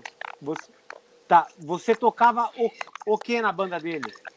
Ah, eu toquei guitarra, toquei contrabaixo, toquei violão sete cordas, toquei bandolim, toquei bateria. Toquei Era tipo um rodízio, assim. caralho. Fui produtor, fui diretor musical, ganhamos Grammy. Foi, foi, bem, foi bem legal. E Caralho, que é, o que eu mais gostei, assim, o que mais me identifiquei com ele, além da, da musicalidade, da brasilidade toda, foi justamente esse frescor e essa adrenalina de não saber o que vai acontecer Aham. entendeu? Porque você ensaia, tá tudo ensaiadinho, você chega no show, tá tudo ensaiadinho. Tem, é legal, tem um lance legal, mas, cara, depois do décimo show, tudo ensaiadinho, puta, meu, eu já não tenho mais paciência. No, no no segundo eu já não tenho mais paciência. Você já, você, viu, Sandro? Você já, já chegou a, tipo, declinar uma gig, porque, porra, você tem que tocar mais dentro da forma da música que foi gravada, tem que tocar, repetir aquilo que tá no disco, porra. E aí eu você fala, tanto, meu, eu isso tanto não é já pra mim. saí da gig como já fui saído da gig. Tipo, tipo dá, dá alguns exemplos aí. Só um Onde? pouquinho. Ah, bicho. Fala aí. Netinho, tá ouvindo? Você tá com o notebook tentando entrar, mas você tá. Você não liberou o microfone e câmera, então eu não consigo botar na tela. O notebook vai pedir também liberar microfone e câmera. Tá? Você tá tentando entrar, eu tô vendo você aqui, mas Mas se tá você no não celular liberar ainda, né? microfone e câmera. Ele tá num dilema lá, né? Não, Ele no tá- ce- ele tá no celular e no notebook. O notebook eu não consigo colocar ele porque diz aqui, ele não liberou microfone e câmera, entendeu? Então eu não consigo colocar. Ele tá nos ouvindo, eu mutei ele porque já tá realimentando. Ele tá É, ouvindo no notebook também. Ó, ele já tá nas duas, ó. Ó, tá ouvindo a gente nos dois. Mas segue aí. deve estar uma confusão ali, hein? É. Ah, mas isso Cara, faz... mas é- esse negócio de ficar, de você tocar é, sem saber o que vai acontecer, mas principalmente é, é, tudo era assim. Porque mesmo as músicas que ele repetia, às vezes ele repetia, porque o público pedia. Porque se o público não pedisse, ele não repetia também. Ele fazia um de cada show, era um repertório. Uhum. Uma vez a gente estava é, é, na gravação do DVD dele, que é o DVD mais importante do Dominguinhos, do DVD em Fazenda Nova tal, é, que nem ia, ia acontecer nada, que a Rede Globo Nordeste deu de presente para ele, aí ele foi fazer. E para começar, nem ia tocar. Aí eu estava no Recife, ele me viu que eu estava lá falou: Ah, você está aqui, então vai ter um show, vai ter um showzinho, vai ter um showzinho da, do- amanhã. Aham. Ah, que bom, Domingues. Então vou lá, beleza. Aí cheguei lá que eu fiquei sabendo que era a gravação do DVD. Cara, showzinho. Showzinho. ar livre, lotado de gente pra caralho. Aí eu cheguei lá e tinha já outro guitarrista, que era o João Neto, que era o cara que tocava lá tal.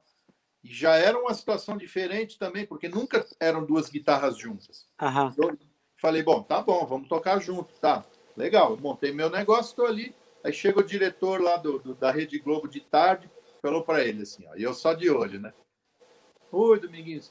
Então, quem que é o cara aqui que eu posso falar, né? Quem é o diretor musical, seu produtor, né? Aí ele deu uma risadinha, ah. aí ele olhou para um lado, aí olhou Com o outro. chapeuzinho. Aí ele me viu, falou, ah, é ele. legal. Aí eu já olhando, lá vem o cara, né? Ah, você que é o diretor musical? Eu falei, é, sou. Se ele falou que sou eu, sou eu, então. Tá. Você tem aí o, o set list, aí o repertório, né? Aí eu falei, não tem, cara. O cara, como não tem? Não tem, velho. Mas você não Nunca gravar um teve. DVD? Nunca Tem um monte teve. de convidado. Mas não tem, cara. Mas como não tem? Não tem. Ele, ele chega, sobe no palco, sai tocando, sai todo mundo correndo atrás. Ninguém sabe o que ele vai fazer. Ou seja, tinham convidados para tocar as músicas, mas nem os convidados sabiam quais as músicas que iam tocar. Não, é. Olha que loucura, cara. Tudo na hora. Tá, mas e E- aí? Quando e aí? saiu o DVD, vocês Ah. gostaram do que tava lá? Meu, é exatamente o que era o show dele. Tem uma hora que da gente que ele fica tocando assim um acorde, assim uma sequência harmônica, aí ele modula, vai para outro tom. Aí ele modula e vai para outro tom. Aí ele vira no microfone, que ele modula, a gente ouve e modula junto, né? Aham. Aí ele, ele vai no microfone e fala assim: essa banda viaja. Eu mudo de tom, eles vão tudo junto. Cacete, cara, que loucura. Porra. Ah, bicho é demais. Então, é, o show dele era isso. Ele acho que ele não gostava de um som todo amarradinho, bonitinho, sabe? Ele gostava que tocasse à vontade. Todo mundo toca. Tipo, Então, Diferentes, tipo, diferentes sensações sonoras. Você vai ouvindo e a gente vai se encaixando aos poucos. Quando a, quando a banda estava começando a tocar junto, ele já ia para outro lugar É. para continuar, para não deixar rastros de onde ele estava indo. Mais ou menos Exato. isso? Cara, e introdução loucura. também não tem contagem, não tem nada. Ele entra tocando sozinho, ele sai. Aí todo mundo entra, entendeu? Cacete, que loucura, cara. Mas todo mundo tava nessa vibe, assim, de aceitar isso? Ou tinha uma Sim. galera que tentava, assim, Não, não, não. Adiantava tocar com ele tentar? tinha que ser desse jeito. Era Tinha do que ser jeito loucurado. dele. Era do jeito dele. Tocar com ele era isso. Você ficou 10 anos lá, Tem 10 trampando? anos. Tá, me fala uma coisa, cara. Pra essa galera, assim, que vê a, vê a música de uma forma diferenciada, que é uma coisa mais artística, como que vocês lidam com a parte financeira, capitalista do negócio da música? É, eu até que eu lido bem, porque a gente tem que sobreviver, né, Aquiles? Uhum, claro. disso, né? Aham. Eu sei o valor do, do, do- do trabalho, então eu tento sempre é, valorizar e, e- e- e, assim, cada trabalho tem o seu lance. Se for para fazer uma produção musical, tem um preço. Para gravar, tem outro. Se for para dirigir só, tem outro. Se for para tocar ao vivo e tal. Eu lido bem, mas com o Dominguinhos isso também não existia, velho. Cacete. E a minha relação com ele, com a família dele, era uma coisa muito, muito íntima, assim, sabe? Então eu teve uma época que ele ficou doente, né? Quando ele pegou câncer, nos últimos sete anos da vida dele, ele estava com câncer. Então era qualquer hora era muito delicado, tudo era muito delicado. Então eu estava viajando também é, de olho nele, passava para a mulher dele, para a filha, entendeu? Ó, tá bem, não tá, tá assim, tá assado, não sei o quê. Uhum. Ficou uma relação também, mas eu, eu, ele foi internado várias vezes e eu junto, internando no meu Uhum. nome. Às vezes era só eu que estava com ele. Uhum. E outra coisa, não andava de avião, só de carro. E eu fui umas cinco, seis vezes com ele para o Nordeste, dirigindo, voltando. Só de carro, velho. Tá, mas carro que você quer dizer tipo van ou carro? não, que ser carro, carro, dirigindo. Ele tinha umas picape porque ele pegava estrada todo dia, né? Aham. Então era sempre uma, uma, uma, Gilson, uma SUV, uma picape. Gilson, Sim. Oi. tá ouvindo a gente aqui? Você Tô, não quer pegar o telefone do Netinho com o Sandro e ligar pro Netinho e aí você ajuda ele a entrar pelo computador passo a passo? Pode ser. Sandro, você consegue mandar para mim por e-mail o, o telefone dele? Consigo. Peraí, deixa eu ver. Será que se eu minimizar aqui o negócio? Deixa eu ver. Vai sumir a tela, mas, mas vai continuar o, o áudio. Ou então, peraí, vai, deixa que eu mando pro Gilson por WhatsApp, Gilson. Pode ser? Isso, é, você já tem aí. Tá. Se já Então, tá, manda então tá Tá, mais é, espera um pouquinho aí. É, rapaz, tá difícil ele hoje lá. Caralho, vai, é tipo uma luta. Tô vendo, hein? tá desesperado.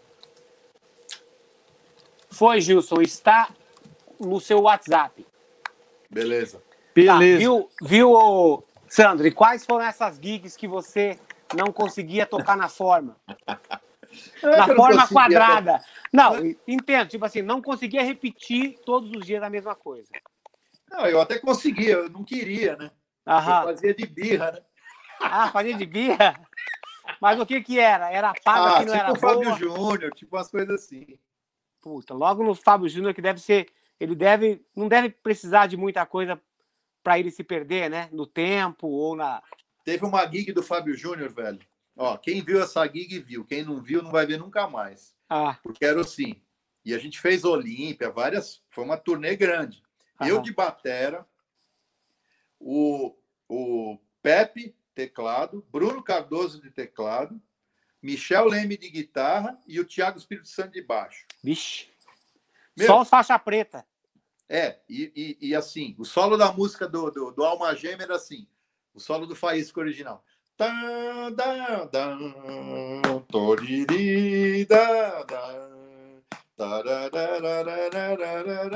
O Michel entrava assim, ó, com aqueles arpejos dele. E aí o Fábio olhava para trás, assustado, e eu fazia as viradas assim. Meu, alto pra caralho. Os caras me. Meu, foi uma. Ele olhava pra gente assustado e tomava uísque, né? Tomava Tomava uísque e olhava pra gente assustado. Cara, meu, olha, cara, hoje eu não faria isso, nem fuder, mas naquela época, moleque, não tava nem aí, né? Aham. Um milhão, cara. Foi uma puta gig, cara. Numa sonzeira, o cara, o Thiago fazia uns groove pulando no palco, assim. Tá, mas viu? E tá, mas a- tipo assim, vocês tinham os ensaios com o Fábio. Aí, aí nos ensaios vocês faziam como tinha que ser e no show que vocês mudavam tudo? É, é meio isso. Meio isso. Tá. Porque no, Bom, conclusão. Não durou muito essa banda, durou uns três meses, quatro meses. Caralho. Tá, mas a paga não era boa, cara? Paga não valia boa. a pena? Na Não época, valia a pena tipo, ficar? na época era tipo duas tabelas, né? Vixe, duas tabelas é foda, hein? É o que hoje seria o quê? Sei lá, uns 4, 5 mil reais, 4 mil reais por aí. Por show. Por show. Ninguém paga mais isso, nem ele não paga nem, mais isso. nem ele, né? Com certeza. Mas aquela época ganhava bem, cara. Vinha, vinha, vinha de uma fase boa, né? Tá, e quem, e quem foram os bateras da tua faixa etária que você trocou figurinhas? Eu me lembro que eu, eu comprei o teu, o teu VHS na época para aprender a tocar bateria.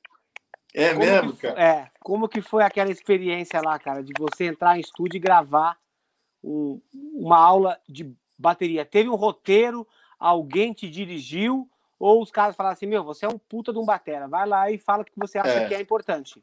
Foi meio isso. Agora, só que eu queria fazer de fusion, que era bem a onda que eu estava naquele momento, e eles queriam que tivesse alguém fazendo de rock, Aham. porque não tinha. Na MPO, naquele momento, tinha o Duda Neves, o Albino, a Vera Figueiredo, o Uhum. Teixeira, que era meu brother, e aí ia fazer eu. Acho que tinha o Maurício Leite, talvez. E eu ia fazer, e não tinha ninguém fazendo rock. Aí eu falei pra galera, e eu, cabeludo, né? Os caras, é você que vai fazer o rock. Falei, não, então eu vou fazer o seguinte: vou fazer rock fusion. Rock Beleza? Fusion. Esse era aí o nome. virou rock fusion. É. Aí eu mesclei, né? Aham. E eu que fiz o roteiro, cara. Eu que fiz o roteiro, eu que gravei as bases todas num porta estúdio, cassete de quatro canais, Caralho. todos os instrumentos, e levei o Cuca para me entrevistar. E o Cuca mal-humorado pra caralho lá. E aí, meu, fala aí sobre o banquinho. Assim, né? Eu sei, eu lembro. Até a- não foi ali que, tipo, vocês foram falar sobre o sobre um batera, tipo, "Pô, você já ouviu esse batera aí? Não, nunca ouvi. É, eu É. também não. Foi, foi. Eu vou falar o nome, lógico, pô, não vou falar o nome, mas E depois eu toquei com ele, cara, no workshop dele em São Paulo. Tá, e depois, mais tarde, a galera não ficou te trazendo essas lembranças? Pô, vocês eram muito novos, olha as coisas que vocês falavam e Cara, tal. não. A- Por incrível que pareça, até hoje, não tem aonde eu não vá no Brasil que nego não fala dessa videoaula. Dessa cara. videoaula, né, cara? Virou uma. Fala, meu, você, você, eu tenho, é, tenho, eu não tenho. Todo mundo tem.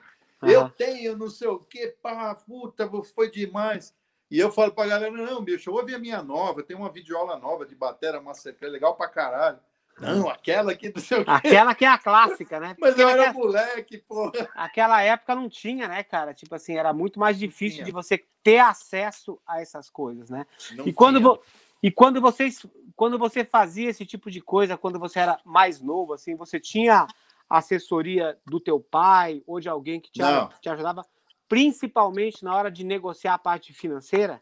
Não, meu pai é o pior de todos com o negócio de, todos? grana e tudo. É o Puta pior. que pariu, pior que ele. Não existe. Ele Puta. é muito ruim. Ele nunca ligou para isso, cara. Entendi. Ele nunca ligou. Tanto que ele já foi rico e perdeu tudo e não tá nem aí com nada, velho. Ele não tá, não tá preocupado com isso. Uhum. Louco, né? Tá, eu e também, co- não, pra te falar a verdade, não, não, não preciso de muito, assim. Eu, eu preciso para viver legal, para sobreviver e para fazer o som. Porque eu poderia estar, sinceramente, ganhando muito mais se eu tivesse ido por outro caminho que eu cheguei a botar o pé na porta, uhum. mas eu saí fora, entendeu? Porque Quer- quando começou a panela de gravação de música sertaneja no Brasil, eu, eu fazia parte. Aham. E eu entrei e. Opa, não, aqui não é para mim, velho. E eu saí fora porque, cara, eu aprendi uma coisa, Aquiles. A Hum. gente tem que ser feliz, velho. A gente tem que ter Caralho. saúde física, mental e espiritual. O dinheiro não vai trazer isso. Lógico, se você tiver duro pra caralho, você vai se fuder. Aham. Por isso que tem que ter o mínimo. Mas, Aham. para mim, mais vale ganhar o necessário e fazer a minha verdade, o meu som, o que eu gosto de fazer e tal, do Uhum. que ficar fazendo um monte de coisa que não é, não- entendeu? Hoje eu só trabalho aonde me deixam tocar. Eu não sou contra nenhum gênero. Para Uhum. mim só existe dois tipos de música: música boa ou música ruim. Aham. Pode dar Uhum. para tocar? Eles vão deixar eu tocar à vo- à vontade? Ninguém vai ficar me enchendo o saco falando que eu não posso tocar? Aí eu vou. Se não for assim, cara, eu, eu, eu prefiro não ir, entendeu? Quando você era mais novo, assim, em momento algum, você falou assim: tá, então peraí, deixa eu fazer um pé de meia nessa bosta aqui, deixa eu ganhar uma grana boa aqui, depois Não. eu vou fazer meu som. Ou então, porque tem muita gente que faz isso, né? Não, isso aqui é o meu trabalho, eu vou lá, ganho minha grana, isso aqui é meu som. Aí eu vou tocar com os meus amigos, vou tocar com os brothers, que tem muita gente que faz isso. Por que, que você acha que você não conseguiu, cara? Primeiro que eu gastava todo o dinheiro que eu ganhava comprando equipamento. e fazia rolo e trocava uma caixa Marshall numa bicicleta, um Jeep numa. Né, bicho, o tempo todo, rolando os instrumentos, pai. Me arrependo muito de não ter guardado uma boa parte do equipamento que eu já tive. Porque eu tive, cara, puta do equipamento Imagino. de guitarra, de bateria, caramba. E saí vendendo tudo, não tava nem aí. Ia trocando e tal. E outra, como eu toco vários instrumentos e ainda tenho estúdio, Uhum. pô, não é fácil, cara. Instrumento é caro pra caramba, né? É. Ainda mais no Brasil, né? É Uhum. muito complicado. Então, eu gastei sempre muito com, com instrumento. E depois que eu, cara, nunca passou pela minha cabeça esse tipo de coisa. E, e- e outra, eu prefiro. é, o meu sonho sempre foi me sustentar do, da minha verdade, do meu trabalho verdadeiro. Uhum. E não, como você falou, aqui é para ganhar dinheiro e aqui Uhum. é para divertir. Porque para mim não tem esse papo, é, é unificado. Entendi. Tudo sempre foi uma coisa só. Eu sou verdade Uhum. total. Estou fazendo isso é porque é a verdade, não estou fazendo pela grana. Tá, a já grana teve, é a consequência do, do que eu, da minha verdade. já teve algum brother teu, amigo, tal, que falou, porra, Sandro, vamos aqui junto, meu, vai ser bom, tal, depois a gente faz nosso som, tal, vamos Segura aqui. Eu acho que já teve, gente. cara. Eu não vou me lembrar agora, mas com certeza já. Aham. Mas se eu fui, eu saí fora logo, sabe? Nunca, nunca consegui permanecer numa, num lance que não estava me fazendo feliz. Até publicidade. Eu fui. Eu sempre gosto de me meter em coisas novas, assim, que eu não, não conheço. Como a publicidade, eu sempre gravei como músico, mas eu nunca tinha trabalhado especificamente como produtor de, né, de música, de trabalho para publicidade. E eu fui, trabalhei dois anos direto num estúdio, e não vou dizer que foi ruim, porque eu aprendi um monte de coisa legal de edição de computador, de trabalhar com MIDI, de, de, de, de coisas que eu eventualmente posso precisar hoje, e eu sei fazer, e tenho know-how para fazer, porque tem um cast de trabalho de publicidade, tem, um portfólio de trabalho de publicidade absurdo. Se eu mostro para vocês, vão acreditar. Eu trabalhei num- numa época no melhor estúdio de São Paulo de publicidade. Ganhei dinheiro nessa época. Aham. Só que eu estava ficando cada vez mais infeliz, velho, porque eu não estava tocando mais. Porque não dava tempo. E aí eu saí fora, não pensei duas vezes. E aí eu fiquei duro, fiquei dois, três anos no vermelho, mais feliz, voltando a tocar, entendeu? Aham. Aí até retomar. Ei, e aí? Posso Vai explicar o que agora vai? aconteceu? Pode. Tá. Não deu certo, porque o Mac dele não, teve, não suporta o StreamYard. Não sei porquê. Tentamos Safari, Chrome, não rolou. Ele não estava liberando a câmera e o, e o microfone. Então a solução foi a seguinte: ele tá ouvindo a gente no YouTube, como qualquer cidadão comum. Então ele tá ouvindo a gente com um leve atraso. Porém, o áudio dele vai chegar pra gente legal, que já tava chegando legal o áudio dele. Né? O problema é que ele não nos ouvia. Então é só a gente ter um pouquinho de paciência com o velhinho, que ele vai ouvir um pouquinho depois. Você tá ouvindo a gente aí, Netinho, agora? Caraca! Agora é que nem aquele negócio do. É, Agora é igual a Globo, igual a Globo. Igual a né? Globo. É. Não! Cobertura da Copa. Tô ouvindo É. bem. Ai, E aí, você tá me ouvindo? Perfeitamente. Sensacional. Continua a história, então, do Sandro dos Puta, ouve meia, meia hora depois. É. Putz, é- Chegou.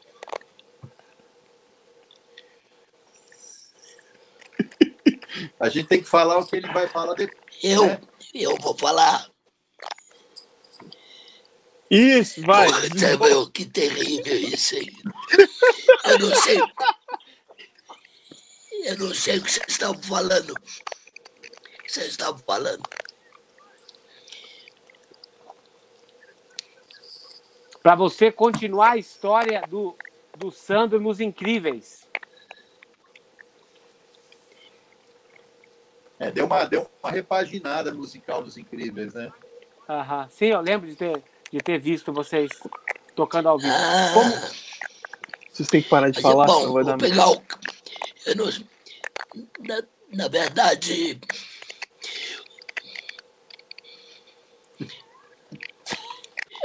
Puta,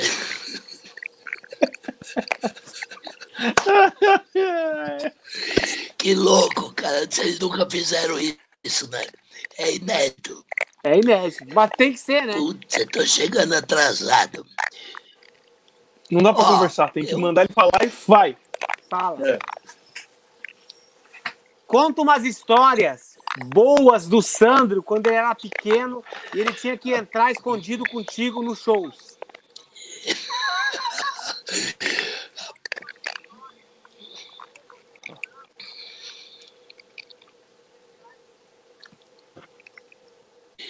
Isso. Bom, ah, sabe que aqui em casa a gente só vive música desde a vida inteira. Só vivemos música. Ele cresceu no meio da música.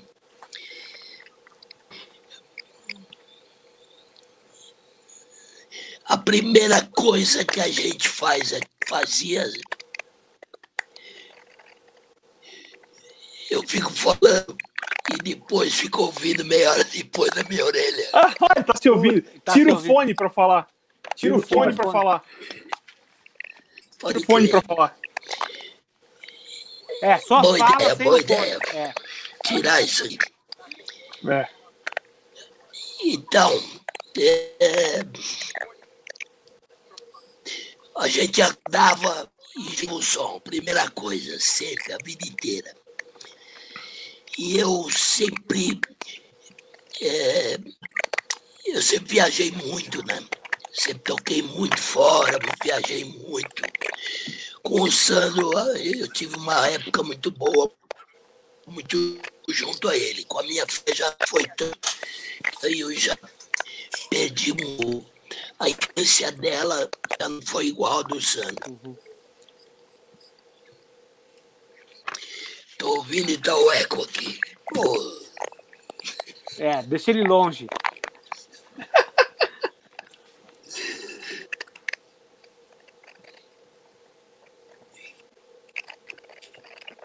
Vai ser difícil. Acabou de novo, meu.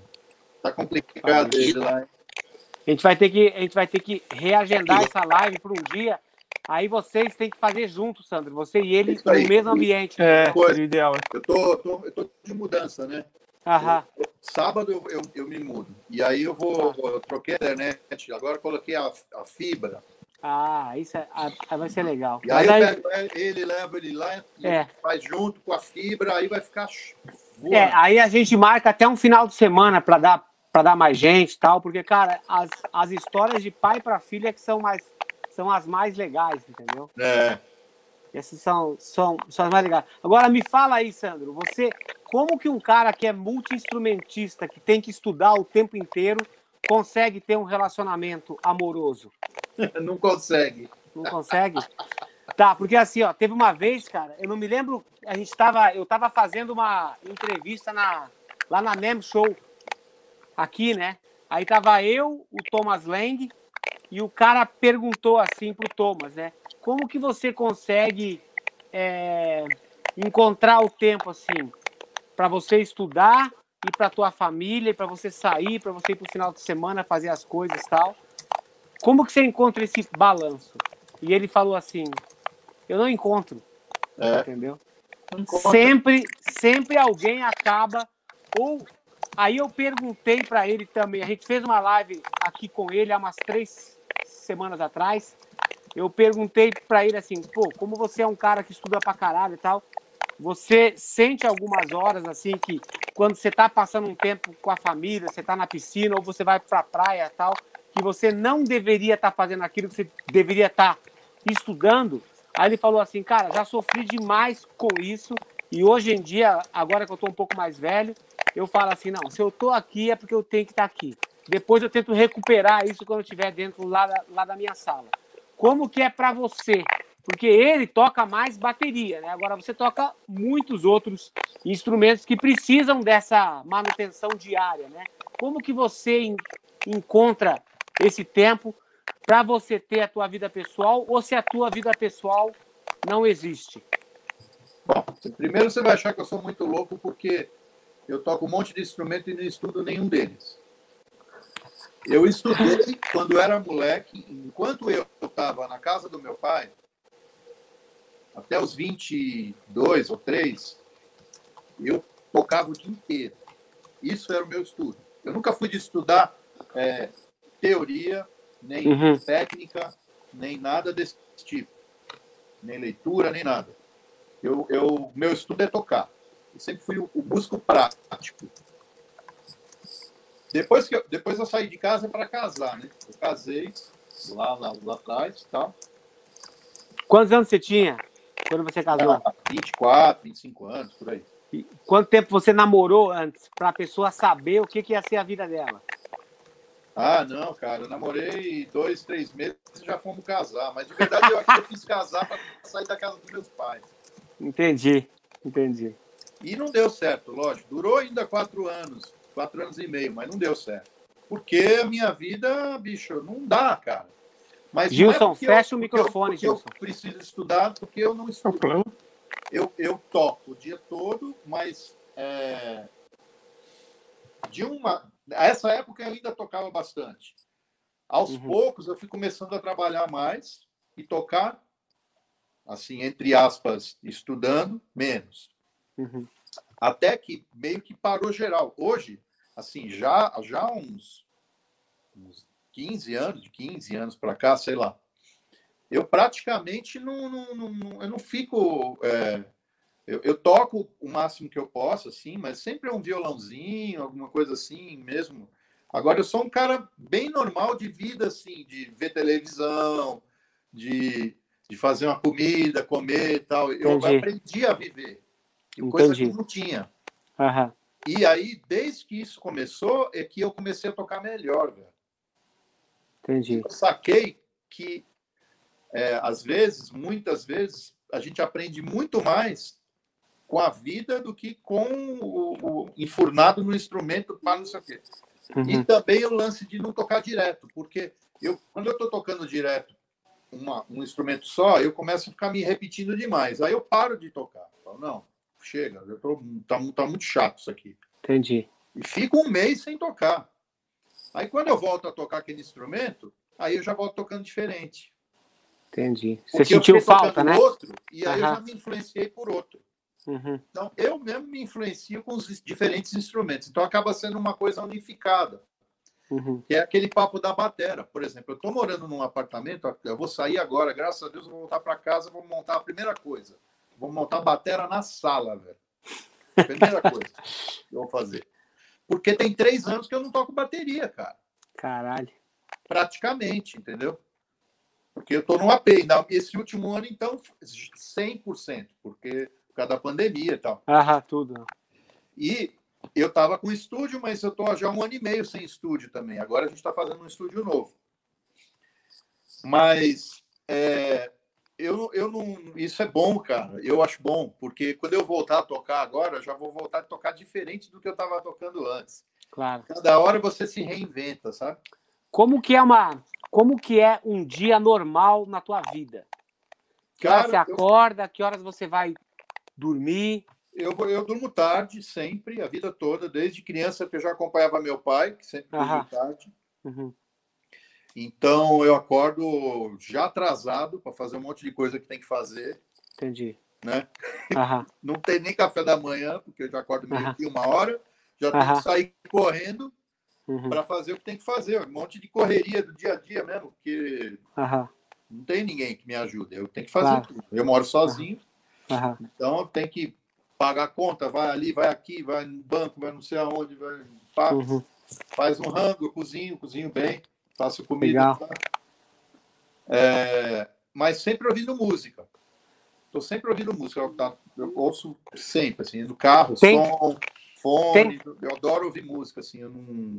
e estilos variados e tal. Tem algum horário? agora do Spot- do Spotify, do Deezer, essas coisas, acho do caralho, porque você vai lá, porta, aperta é, aleatório lá nas músicas que eu curto, Aham. Pô, tem- sai tocando, você nem sabe o que vai vir. Acho legal isso também. É legal isso aí. Né? Você Tá. vai ouvindo o tempo todo. E aí, é, t- tenho que trabalhar, tenho que trabalhar, tenho que dar aula. Estou dando muita aula. Né? Eu, eu praticamente estou vivendo de aula já. Eu fui um dos primeiros caras do Brasil aqui a fazer curso online. Né? Alguns já tinham, mas a a- peguei e estava bem no início mesmo, que é o meu Uhum. método segredo da música. Quanto E tempo lance- faz isso? Isso já tem, vai fazer quase quatro anos agora. Caralho. E bem bacana, assim, já passaram mais de 4 mil alunos e tal, fora as oficinas presenciais, né? E é para todos os instrumentos. E, o, e a sacada desse curso foi o momento que eu consegui formatar um método de ensinar o jeito que eu toco. Então, não é um método de ensino tradicional. Se a pessoa entra lá achando que vai estudar música como estuda nas escolas, com outros caras, não vai ter. Então, vai, vai quebrar a cara, vai ter que sair, vai ter que estudar em outro lugar. Porque Uhum. eu não, não passo campo harmônico, não passo nada de teoria, não passo nada desse negócio. É Tem muita prática. teoria, tem Uhum. muita teoria, mas é de maneira prática. Entendi. A gente, eu faço o ouvido aprender a teoria. E aí, depois que você canta e aprende tudo, aí você vai entender o que é. Quando... Vai fazer o inverso, entendeu? Você vai tocar pelo som, não vai tocar uhum. pela teoria. E aí, Netinho, você está ouvindo a gente? E aí? A gente já Eu decidiu... não quero ficar fora dessa. A gente já Tô decidiu quem. que a gente já decidiu que a gente vai pelo computador. Live. A gente já decidiu que a gente vai ter que marcar uma outra live, cara. Com vocês dois juntos no mesmo lugar. É. Vamos ter que fazer junto. meu. É. Isso, vamos marcar. Vamos, porque tem um monte de coisa que eu quero contar. Tem um monte de coisa. É, isso aí, vai rolar. Então, só aqui, só para terminar, porque Aham. tem a ver com o papo que você falou antes. É, eu estudo música sem instrumento. E se eu estudo música sem instrumento, eu não preciso. Eu posso estar no dia a dia normal, entendeu? Estou estudando música Entendi. o tempo todo, a cabeça não para. Entendi.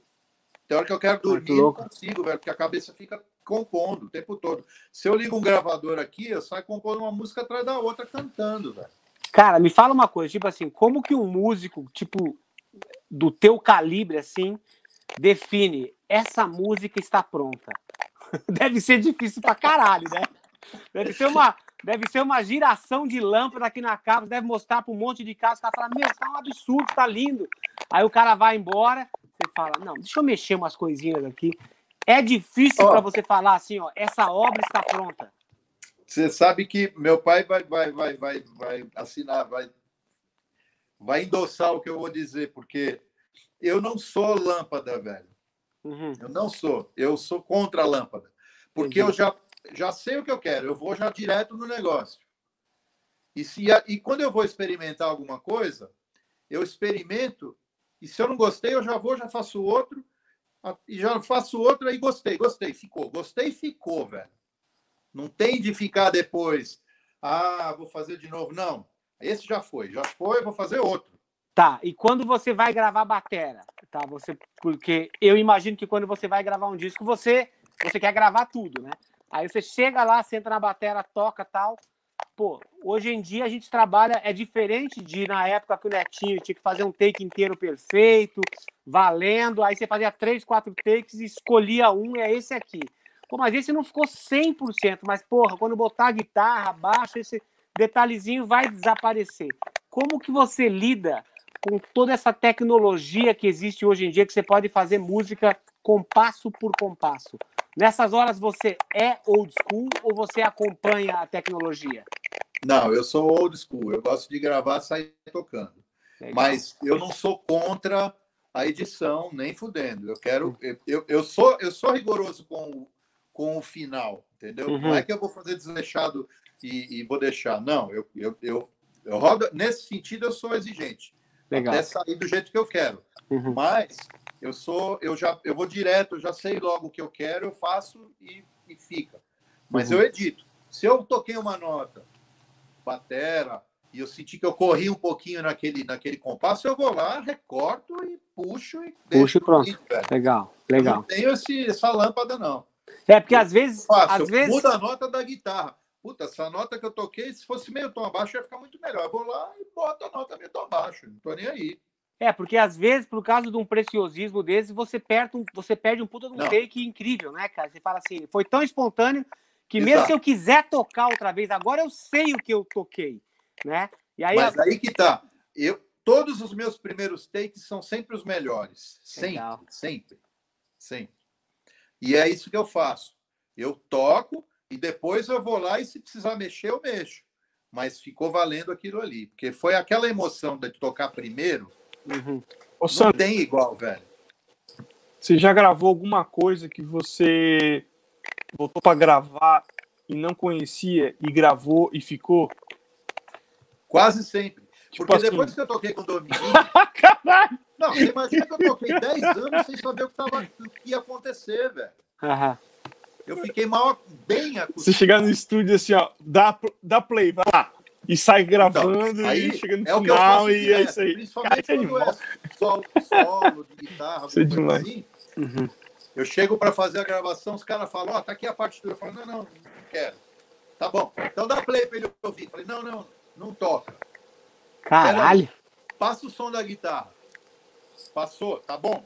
Tá bom? Então tá. Agora você vai dar play para eu ouvir gravando no rec, vai.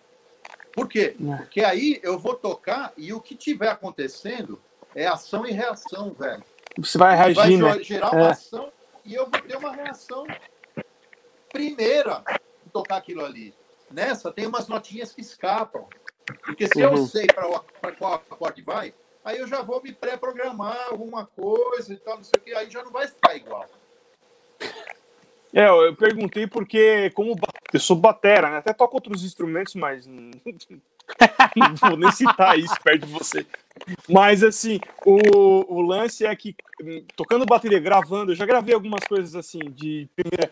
E a impressão que dá é que se eu me dou a segunda chance, eu passo Exato. a pensar sobre aquilo e, e que eu poderia fazer melhor. Aí, não é, não é que eu não, não faça melhor que a primeira vez, mas a primeira vez, além de ser espontâneo e natural, as próximas vezes eu levo umas 10 vezes para tentar Não fazer chega. o que eu fiz na primeira Você e não chega. 10 takes, você Mas claro, isso depende, isso depende muito do estilo, né?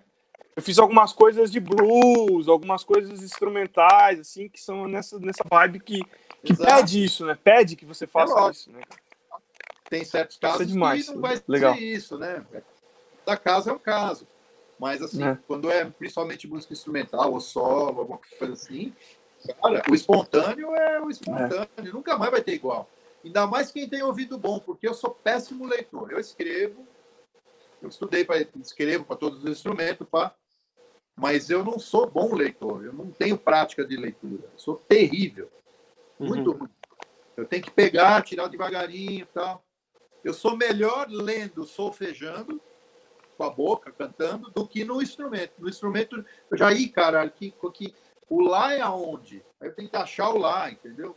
Porque eu, eu tô tocando, eu não tô pensando que nota é, eu tô ouvindo o som, velho. Entendi. Eu não toco pela nota. O cérebro já tá milhão lá na Te- frente, né? Você cara? já teve. Eu toco pelo nome, eu toco pela, pelo som. Entendi. E aí, é, quando, quando isso acontece, cara, pra você tocar ouvindo, você, você aguça muito o seu ouvido. Você ouve. A, a primeira vez que eu ouvi a música, eu já decorei um monte de coisa. Se eu for tocar o segundo take, eu já sei um monte de coisa já que já rolou, que eu já decorei. E aí fudeu, já trava tudo. E também não Ah. consigo tocar, fazer um improviso lendo a harmonia na frente. Não consigo, não dá, não rola.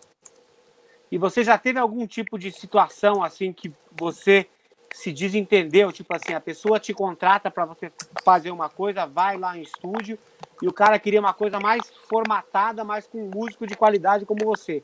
Aí você chega lá e fala, cara, isso aí não, cara. Tipo assim, você não pode me tentar me embalar a vácuo para que eu faça uma coisa. Se você me chamou, você tem que me dar, me dar liberdade.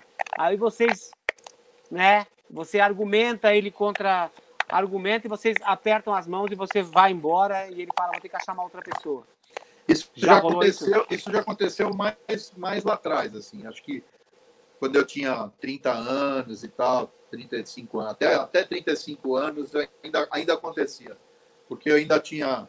Eu, eu, eu tentava sempre forçar a barra de fazer o que eu queria, que eu achava que tinha que fazer, Uhum. mas eu fui ficando mais velho e fui amadurecendo, né? Porque a gente tem que tocar para a música Aham, não pra gente. O ego Entendi. tem que sair fora. Mais uma lição do Dominguinhos. Legal. E o zero ego não existe. Ele tocava pra música. Ele às vezes dava uma notinha, cara, e uma nota ele fazia todo mundo chorar com aquela nota. Então, é, eu, eu hoje, e já há algum tempo, lido muito bem com isso aí, cara. Eu consigo, eu consigo é, colocar o meu toque, mas sem extrapolar o que a música pede e se é um trabalho de alguém, o que é a proposta do trabalho do cara, porque é o trabalho do cara, não é o meu trabalho. Então, Entendi. é totalmente Você- diferente, mas antigamente eu, eu, eu, eu atropelava as bolas. assim. Hoje em dia eu lido perfeito com isso, cara. Trabalho- Teria, Posso fazer pop, posso fazer o que for, que vai dar certo. Agora, por outro lado também, graças a Deus, aconteceu um funil natural na, na minha, assim, que a, o, o tipo de som que não daria realmente para trabalhar, que é 99% do mercado musical brasileiro, né? Ele, ele, ele não chega mais a mim. Não Entendi. chega. Ninguém- não tem mais dupla sertaneja que me procura para fazer produção. Já graças a Deus isso já já saiu fora, assim, naturalmente. Eu não precisei nem nem nem fazer nada. Eu acho que é, é natural. Quanto mais eu posto coisa bacana e, e né, e, e, a qualidade vai subindo de tudo, uhum. você vai tendo um padrão e você é, é lei do imã, né? Atração. Você atrai aqueles que te admiram e que querem realmente fazer um trabalho com você. Porque não tem nexo. Já, já aconteceu de chegarem para mim, cara, você não quer fazer, pô, produz meu disco? Não, velho, não vou fazer porque não tem a minha cara, cara. É, é melhor você, eu sei o que você quer, é melhor você procurar o fulano tal, que o cara só faz isso, a especialidade dele, ele vai ficar feliz, você vai ficar feliz. Porque eu não vou ficar feliz e nem você vai ficar feliz com o que eu vou fazer no teu som. Entendi. Né? Já, teve, já teve alguma situação assim que você se lembre agora que você está mais maduro, assim, você fala assim, puta, se naquela época eu tivesse a maturidade que eu tenho hoje, eu teria feito isso, claro. isso, isso. Dá um exemplo, porque isso aí é importante pra, pra caralho pra galera que tá vendo, para eles, para eles, tipo assim, aprenderem com uma situação dessa, porque tem muita gente que, que quer ser músico, entendeu? E de repente uma dica dessa vai ser muito legal.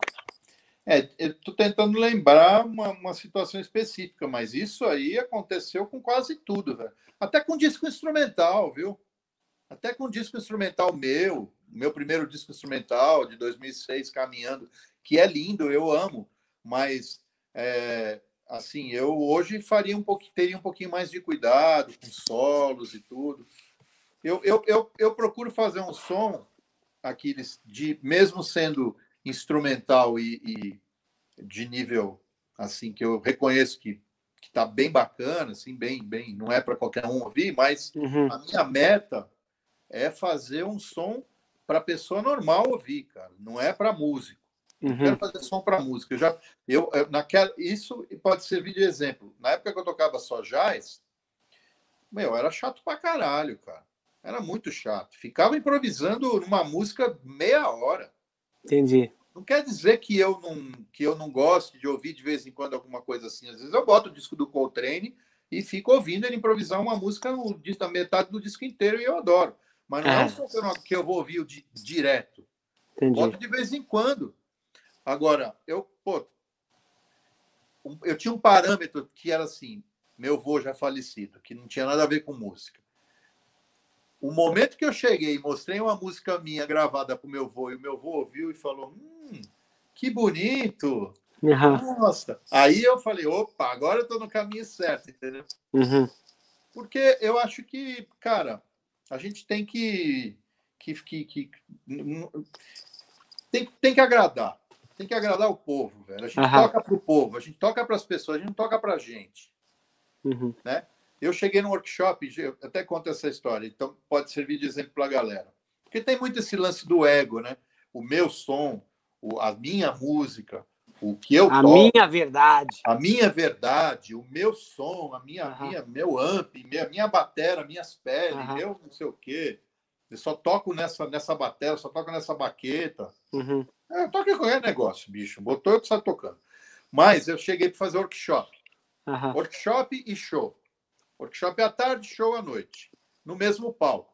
Ia sair um público e entrar outro público. Então teve o público do workshop, só músico, rolou legal, workshop, pá, não sei o quê, com a banda local, que os caras iam me acompanhar. Eles saíram, o público saiu, eu ensaiei o repertório do show com a, com a banda local ali, levei as partituras, só música minha. Que os caras falaram, não vamos tocar suas músicas, tá bom. Aí levei um monte de música, ensaiamos, tá? Beleza, vamos tomar um café que vai, vai, vai entrar o público do show. Tô tomando um café ali fora, começa a vir um monte de gente. Eu olhei pro cara assim, da banda, e falei, meu, tem uma igreja aí do lado? O cara, por quê? Falei, ah, né? Parece, né, pessoal? Porque só tinha criança, senhores, senhoras, tudo uhum. bonitinho. Parecia que estava indo para uma igreja, entendeu? Não, esse é o público do show. Eu falei, esse é o público do show. Hum, entendi. tá bom, fiquei na minha. Aí, lotado, né? Tinha os músicos que estavam no workshop, estavam lá também. Mas a maioria era o público da igreja, velho. Aham. Família. Aí, o que, que eu fiz? esperei a galera subir no palco para não assustar os músicos, já estavam ensaiado, tudo, tudo nervoso com as músicas. Eu cheguei, aí eu virei para trás e falei, ó, galera, nada daquilo que a gente saiu, esquece, não vou tocar nenhuma música daquelas, ó, vem comigo. Os caras, Nossa senhora. Falei, não, é facinho, vem comigo. Aí, o que que eu ataquei, mano? Carinhoso.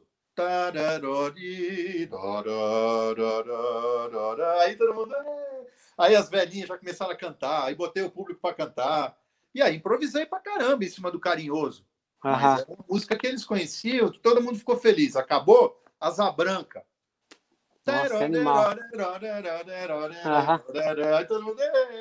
Meu, show foi um sucesso, cara. Foi uma música até da outra, só golaço. Só Uhum. agora, não toquei nenhuma minha. Aí acabou, meu. O cara chegou, o pessoal chegou para mim. Foi o melhor show que veio aqui. Que maravilha. Nossa, que show maravilhoso. Eu falei, tá vendo? Que eu legal, agradei a cara. galera, eu toquei para vocês. Não ia tentar ficar tocando um monte de música. E eu conheço um monte de músico que ia virar, tocar de costa, ligar, botar o volume alto pra caralho, ia tocar um som que ninguém ia entender. Na primeira música já tem nego saindo. O Sandro E a- de 35 anos faria Né? isso? Oi? O Sandro de 35 anos faria isso? O Sandro, ele- não, eu acho que não chegava tanto, porque eu sempre tive um pouco dessa coisa, mas, Aham, mas um pouco sim. Um pouco sim. Um pouco sim. Cara, Um pouco você, você acha assim que a galera que toca música instrumental, que tem mais habilidade técnica, que é um cara mais virtuoso, ele tem mais preconceito com as músicas mais simples, você tem que deixar o ego de lado e simplesmente fazer o trabalho? Outro ponto maravilhoso que você tocou agora. Sim, inclusive eu tinha muito preconceito. Eu não tocava um dó maior, teria de dó maior, nem fudendo. Tinha Aham. que ser com nona, décima primeira aumentada, décima terceira, o caramba. Entendeu? Por quê? Porque não, você tá louco? Vou fazer. E aí, o que acontece? Eu não conseguia compor. Entendi. não conseguia fazer nenhuma música, porque eu não encontrava beleza na simplicidade, velho. Eu não encontrava beleza numa melodia simples.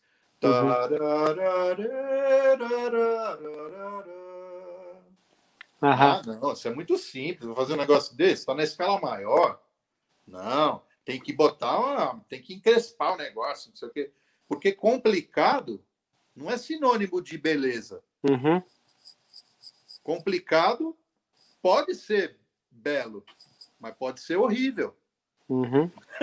Assim como a, a música simples também pode ser bonita, mas também pode ser feia. Pode ser horrível. né? Agora, a partir do momento que eu descobri que fazer uma sequência de Ré menor com sétima e nona, um Sol sete e um Dó com sétima maior, que é o mais básico do básico, e uma melodia bonita, cara, emociona, arrepiou, putz, Tá valendo.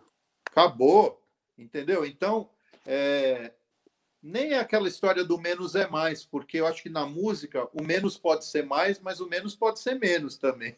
Uhum. E, o, Claro, mais pode, e o mais pode ser menos, mas o mais pode ser mais também. com E certeza. tem hora que o mais tem que ser mais.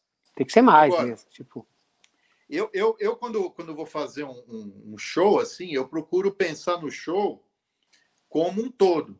Então, se eu toquei uma música que foi pesada, tá cheio de nota, a outra eu vou tentar dar uma, entendeu? Tocar bonito, ficar relax, tal, fazer a galera dar um respiro.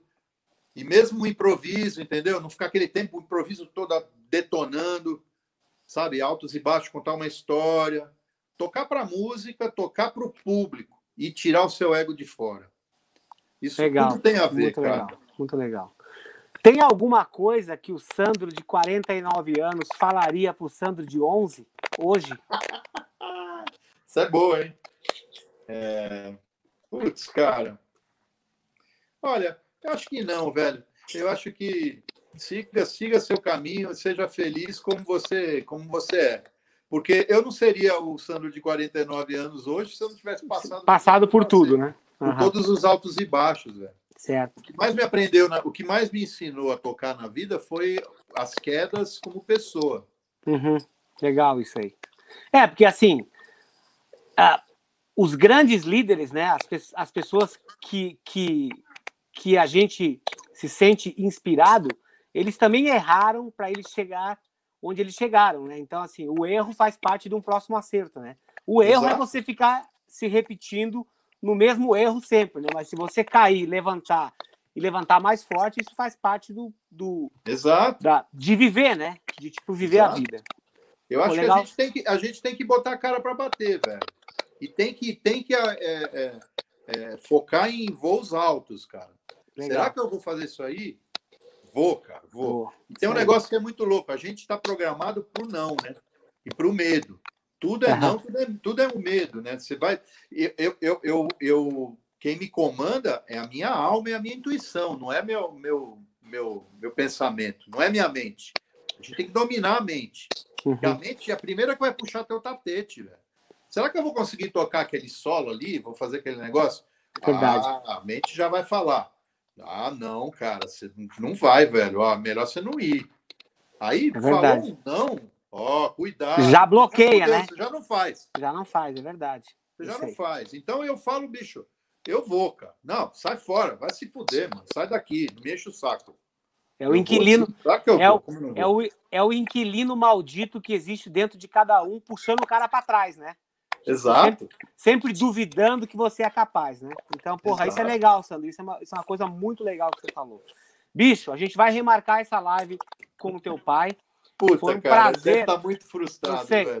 Sandro, foi um prazer falar contigo, cara. Quero que você saiba que eu sempre estive de olho nas coisas que você fazia, ouvia histórias incríveis, né? E você, como, como um batera, você vai ser referência para qualquer batera brasileiro, tá, cara? Então, obrigado pelo seu tempo, foram quase duas horas. E para finalizar a primeira parte dessa nossa live, eu quero que você deixe para a galera um disco, um filme e um livro para a galera ler, cara. Ler, para a galera escutar e para a galera assistir. Não meu, de outras pessoas.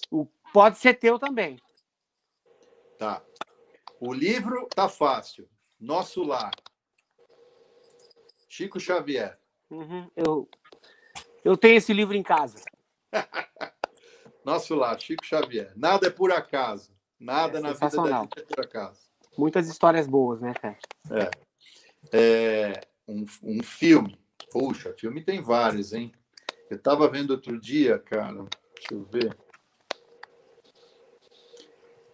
Bicho, eu sou. Eu, sou é, é, é. eu tenho dois lados, assim. Tem aquele lado. é, que, que essa galera de filme é foda, né? Os caras já não, tem que ser que nem da música, né? Tem que ser uma coisa elitizada, não sei o quê, não Aham. pode ser Aham. piegas. Mas o filme que marcou minha vida, cara, sabe qual foi? Foi o ET, velho. ET, sensacional. Porra, bom pra ET, que é caralho. da nossa geração. É. filme, eu assisti outro dia, passou na TV, na TV aqui. Eu, Uhum. Vai fazer uns 20 anos que eu não via. Eu chorei que nem uma criança, velho, vendo o filme de novo. É uma história de amor por um ser estranho, né? Sensacional isso aí, cara. Pensa É bem. louco, né? É muito Mas é do louco. caralho. Esse Eu filme. amo deixar o ET porque eu fiquei alucinado com a trilha sonora de novo. Cara, aquele negócio me voltou à infância. Ah, e eu fiquei feliz pra caralho. E o disco, puta, disco é foda. Disco tem 300 milhões de discos pra indicar. Aquele ali deserto. Ainda mais pra você, né? Puta que pariu, foda, velho. Cara, escolhe um assim que assuste a galera, entendeu? Fala assim, nossa, sério? Que, ele, que é esse disco que ele quer que a gente escute? Hum. Sabe aquele, sabe aquele disco assim que você fala assim, puta, eu adoro esse disco, mas eu tenho vergonha de falar, porque as Ah, pessoas é? não esperam que eu, que eu curta esse disco. Puta, difícil, cara, porque, meu, eu não tenho vergonha de nada que eu gosto, que eu escuto, e acho que tudo é bom, meu. Eu não tenho Uhum. muita. Porra. Fala o estilo. Que aí, Cara- por estilo é mais fácil. Cara, eu vou te No falar metal, assim, que ninguém espera. No metal. Metal? Primeiro disco do. do. do. do, do Ozzy lá, do, do do Randy Rhodes. Black Sabbath. Black Sabbath. Ah, do, do Black Sabbath, o, o 1. Um. Tá, beleza. Então tá, beleza. Metal Ah, então, é esse. tá, beleza. E aqui, assim, muitas pessoas, assim, como eu sou um cara que toca metal, elas não esperam que eu também ouça outros estilos, né? Então, muitas Porque vezes lá é o pai do metal. é o pai do metal, dali que começou tudo. Então, muitas pessoas falam assim, pô, você, você gosta desse tipo de som pop, mas isso é comercial pra caralho. E eu escuto muito pop. né? Então, eu quero saber assim, o que que você, qual disco do pop, Pop. que você indicaria? É? Pop, Michael Jackson. Caralho. O Thriller ou. Ou Off the Wall ou Thriller. Pode Tá. ser qualquer um dos dois. Maravilhoso. Quincy Jones, foda. Então tá, beleza. Pop. E aí, pra. Tá, mais um então de Fusion, então, agora. Fusion, Weather Report. É, oito, é, o- pode ser pode ser 8h30 live ou pode ser o Heavy Weather. Heavy Weather. Weather Heavy Report, Weather. Heavy Weather. Heavy O Weather. Jaco destruindo. Maravilha. Se Disco tiver de mais. Disco de jazz. Aham. Miles Davis. é, Eu vou colocar aqui, tem vários também. Vou colocar o Kind of Blue, porque o Kind of Blue foi um disco também que me, me, me influenciou muito ali, quando eu comecei tocando jazz, que é John Coltrane e tal, Bill Evans. Disco de música brasileira, Dominguinho. Peraí, Oi, vou só um pouquinho. Fala outra vez o jazz só pro, só pro Gilson Qual? pegar ali. Eu peguei o Miles Davis, né? É. Miles, Kind of Blue. Você já leu o Kind livro of Blue. do Kind of Blue? Já, lógico. Aquele, Eu li o livro. Enquanto eu li o livro, eu ia ouvindo a discografia inteira, que eu tenho todos os discos. É sensacional Legal. esse livro aí, cara, contando a história da gravação do. Tá. E aí, música, brasileira? Dominguinhos, Oi Lá Vou Eu. Esse aí que é o show do DVD? Não, Oi. Lá Vou Eu é de 80 e pouco. Tá. E qual que é o show Não, do 70 DVD? Do DVD é o Dominguinhos em Fazenda Nova. Em Fazenda Nova. Esse aí eu vou procurar. É esse o nome? Eu quero. Oi, lá vou eu, é isso aí. Oi Lá Vou Eu, Dominguinhos, o CD, o disco. Eu vou procurar esse Fazenda Nova aí, porque eu fiquei muito interessado em Você vai entender ver como é que é. eu tô te falando, você vai entender. Muito tem bom. na íntegra na- na- no YouTube. Bom, maravilha então. É ao vivo Sandro, Nova Jerusalém, no, no teatro, maior teatro ao ar livre do mundo, onde eles encenam a Paixão de Cristo lá em Pernambuco. Putz, que lindo, cara. Maravilha. Sandro, brigadão pelo seu tempo. A palavra é tua para você se despedir da galera que ficou junto com a gente nessas quase duas horas. E a gente remarca essa live com o teu pai num futuro próximo.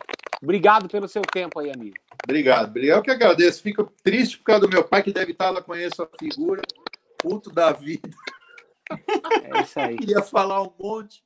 Mas a gente recupera isso aí. A gente, a gente, a gente faz outro. Cara, aí. eu tenho a agradecer e tamo junto, cara. Vamos, vamos. Sejam verdadeiros, sejam felizes acima de tudo. Você está estudando um negócio que estão te mandando estudar e você está puto, está infeliz, sai fora, muda. Seja feliz, velho. Legal, É bela dica. Bela dica. Fala, Gilson. Temos cinco superchats desse live que não foram lidos nenhum, né? Posso ler eles, pelo menos só por consideração dessas pessoas? Pode ler. Super rápido. Então, agradecer ao, ao Zenon Falcão, que mandou, Falcon, que mandou assim, ó, Sandro, conta como foi tocar com o maior músico do mundo, Dominguinhos, que ele Já contou. falou? Aham. O Reginaldo Arigoni mandou cinco reais. Fui a um show da banda Bombom aqui em Meira, São Paulo, nos anos 80. Nesse show, o Sandro tocou batera com o pé quebrado. Porra, eu lembro, velho. É porque eu, eu quebrei o pé jogando bola de tarde no, no- no- no- na quadra. Cacete. Legal. Eu botei uma cadeira assim, ainda bem que era o esquerdo. Botei a cadeira e ficou, ficou, na cadeira. Assim. O André cincão. Salve a todos da TV Maldita. Teve alguma situação que as pessoas duvidaram do talento ou técnica por conta de exposição na mídia? É, vou ler todos só para por consideração. Tá? Mais dois. O Júnior mandou vintão. Sandra, é verdade que a única coisa que você não toca é pandeiro? Grande abraço. Toca. Toca também. Toca. Imagine se não. tá sempre aqui, que foi o último que mandou cincão. Netinho é uma lenda, é, é imortal, venceu o Covid, os obstáculos, vida longa ao mestre, vida longa teve maldito. Acho que a única pergunta mesmo, então, ali do, do André Alves, que mandou, né? Teve alguma situação que as pessoas duvidaram do talento ou técnica por conta da exposição mídia? Só para fechar. Não, acho que assim, de- né, com esse contexto que ele perguntou, não. O que acontecia comigo era o seguinte: eu era limado de tudo quanto era evento, porque evento de guitarrista, os caras falavam que eu era baterista, evento de batera falavam que eu era batista. E assim ia, entendeu? Você Até saiu da panela. Como multi-instrumentista. Quando eu me assumi, tá bom, então vocês querem que eu me defina? Porque ficava assim: você tem que se definir, pô, você toca isso, toca aquilo, qual que é? Tá. Então é o seguinte, eu sou multi-instrumentista. Pronto, vai. É isso? Vocês querem um rótulo? Então, meu rótulo é sou multi-instrumentista. Aí as coisas começaram a fluir, cara. Começaram a rolar. Muito bom, excelente. Gilson, a gente conversa sábado com o Liminha. Eita, Caramba, é- hein? ele é fã do meu pai pra caralho. Ele Limava falou que o meu pai é ídolo dele. Eu sei, vai ser muito legal esse papo aí. Então, sábado, às 18 horas, produzindo a história da música brasileira, vem vai estar com Liminha. Vamos saber por que, que ele gosta de limar tantos arranjos dos bateras de todos os discos. Isso aí vai ser uma boa. E no domingo a gente tem uma live especial aqui com o Duda Neves, que a gente vai arrecadar verba para ajudar o Duda Neves na recuperação da cirurgia que ele fez recentemente. Então é isso aí. Amanhã a gente não tem live, mas tem live no sábado e no domingo. Então é isso aí, Sandro. Obrigadão pelo Valeu. tempo. A gente se fala em breve. Obrigado, Gilson. Quando- Obrigado. Obrigado você. Quando a- e quando eu for fazer alguma coisa em, em São Paulo, eu quero você passeando lá, lá na minha nave. Você tá onde? Você tá em Los Angeles? Eu estou em Los Angeles agora. é. Então, quando eu for para aí também, a gente se encontra. Maravilha. A, a gente se fala assim. Falou. Obrigado, Maravilha. Sandro. Boa noite. Obrigado, Gilson. Boa noite. Obrigado a todos de casa. Valeu. Valeu, valeu, valeu, valeu.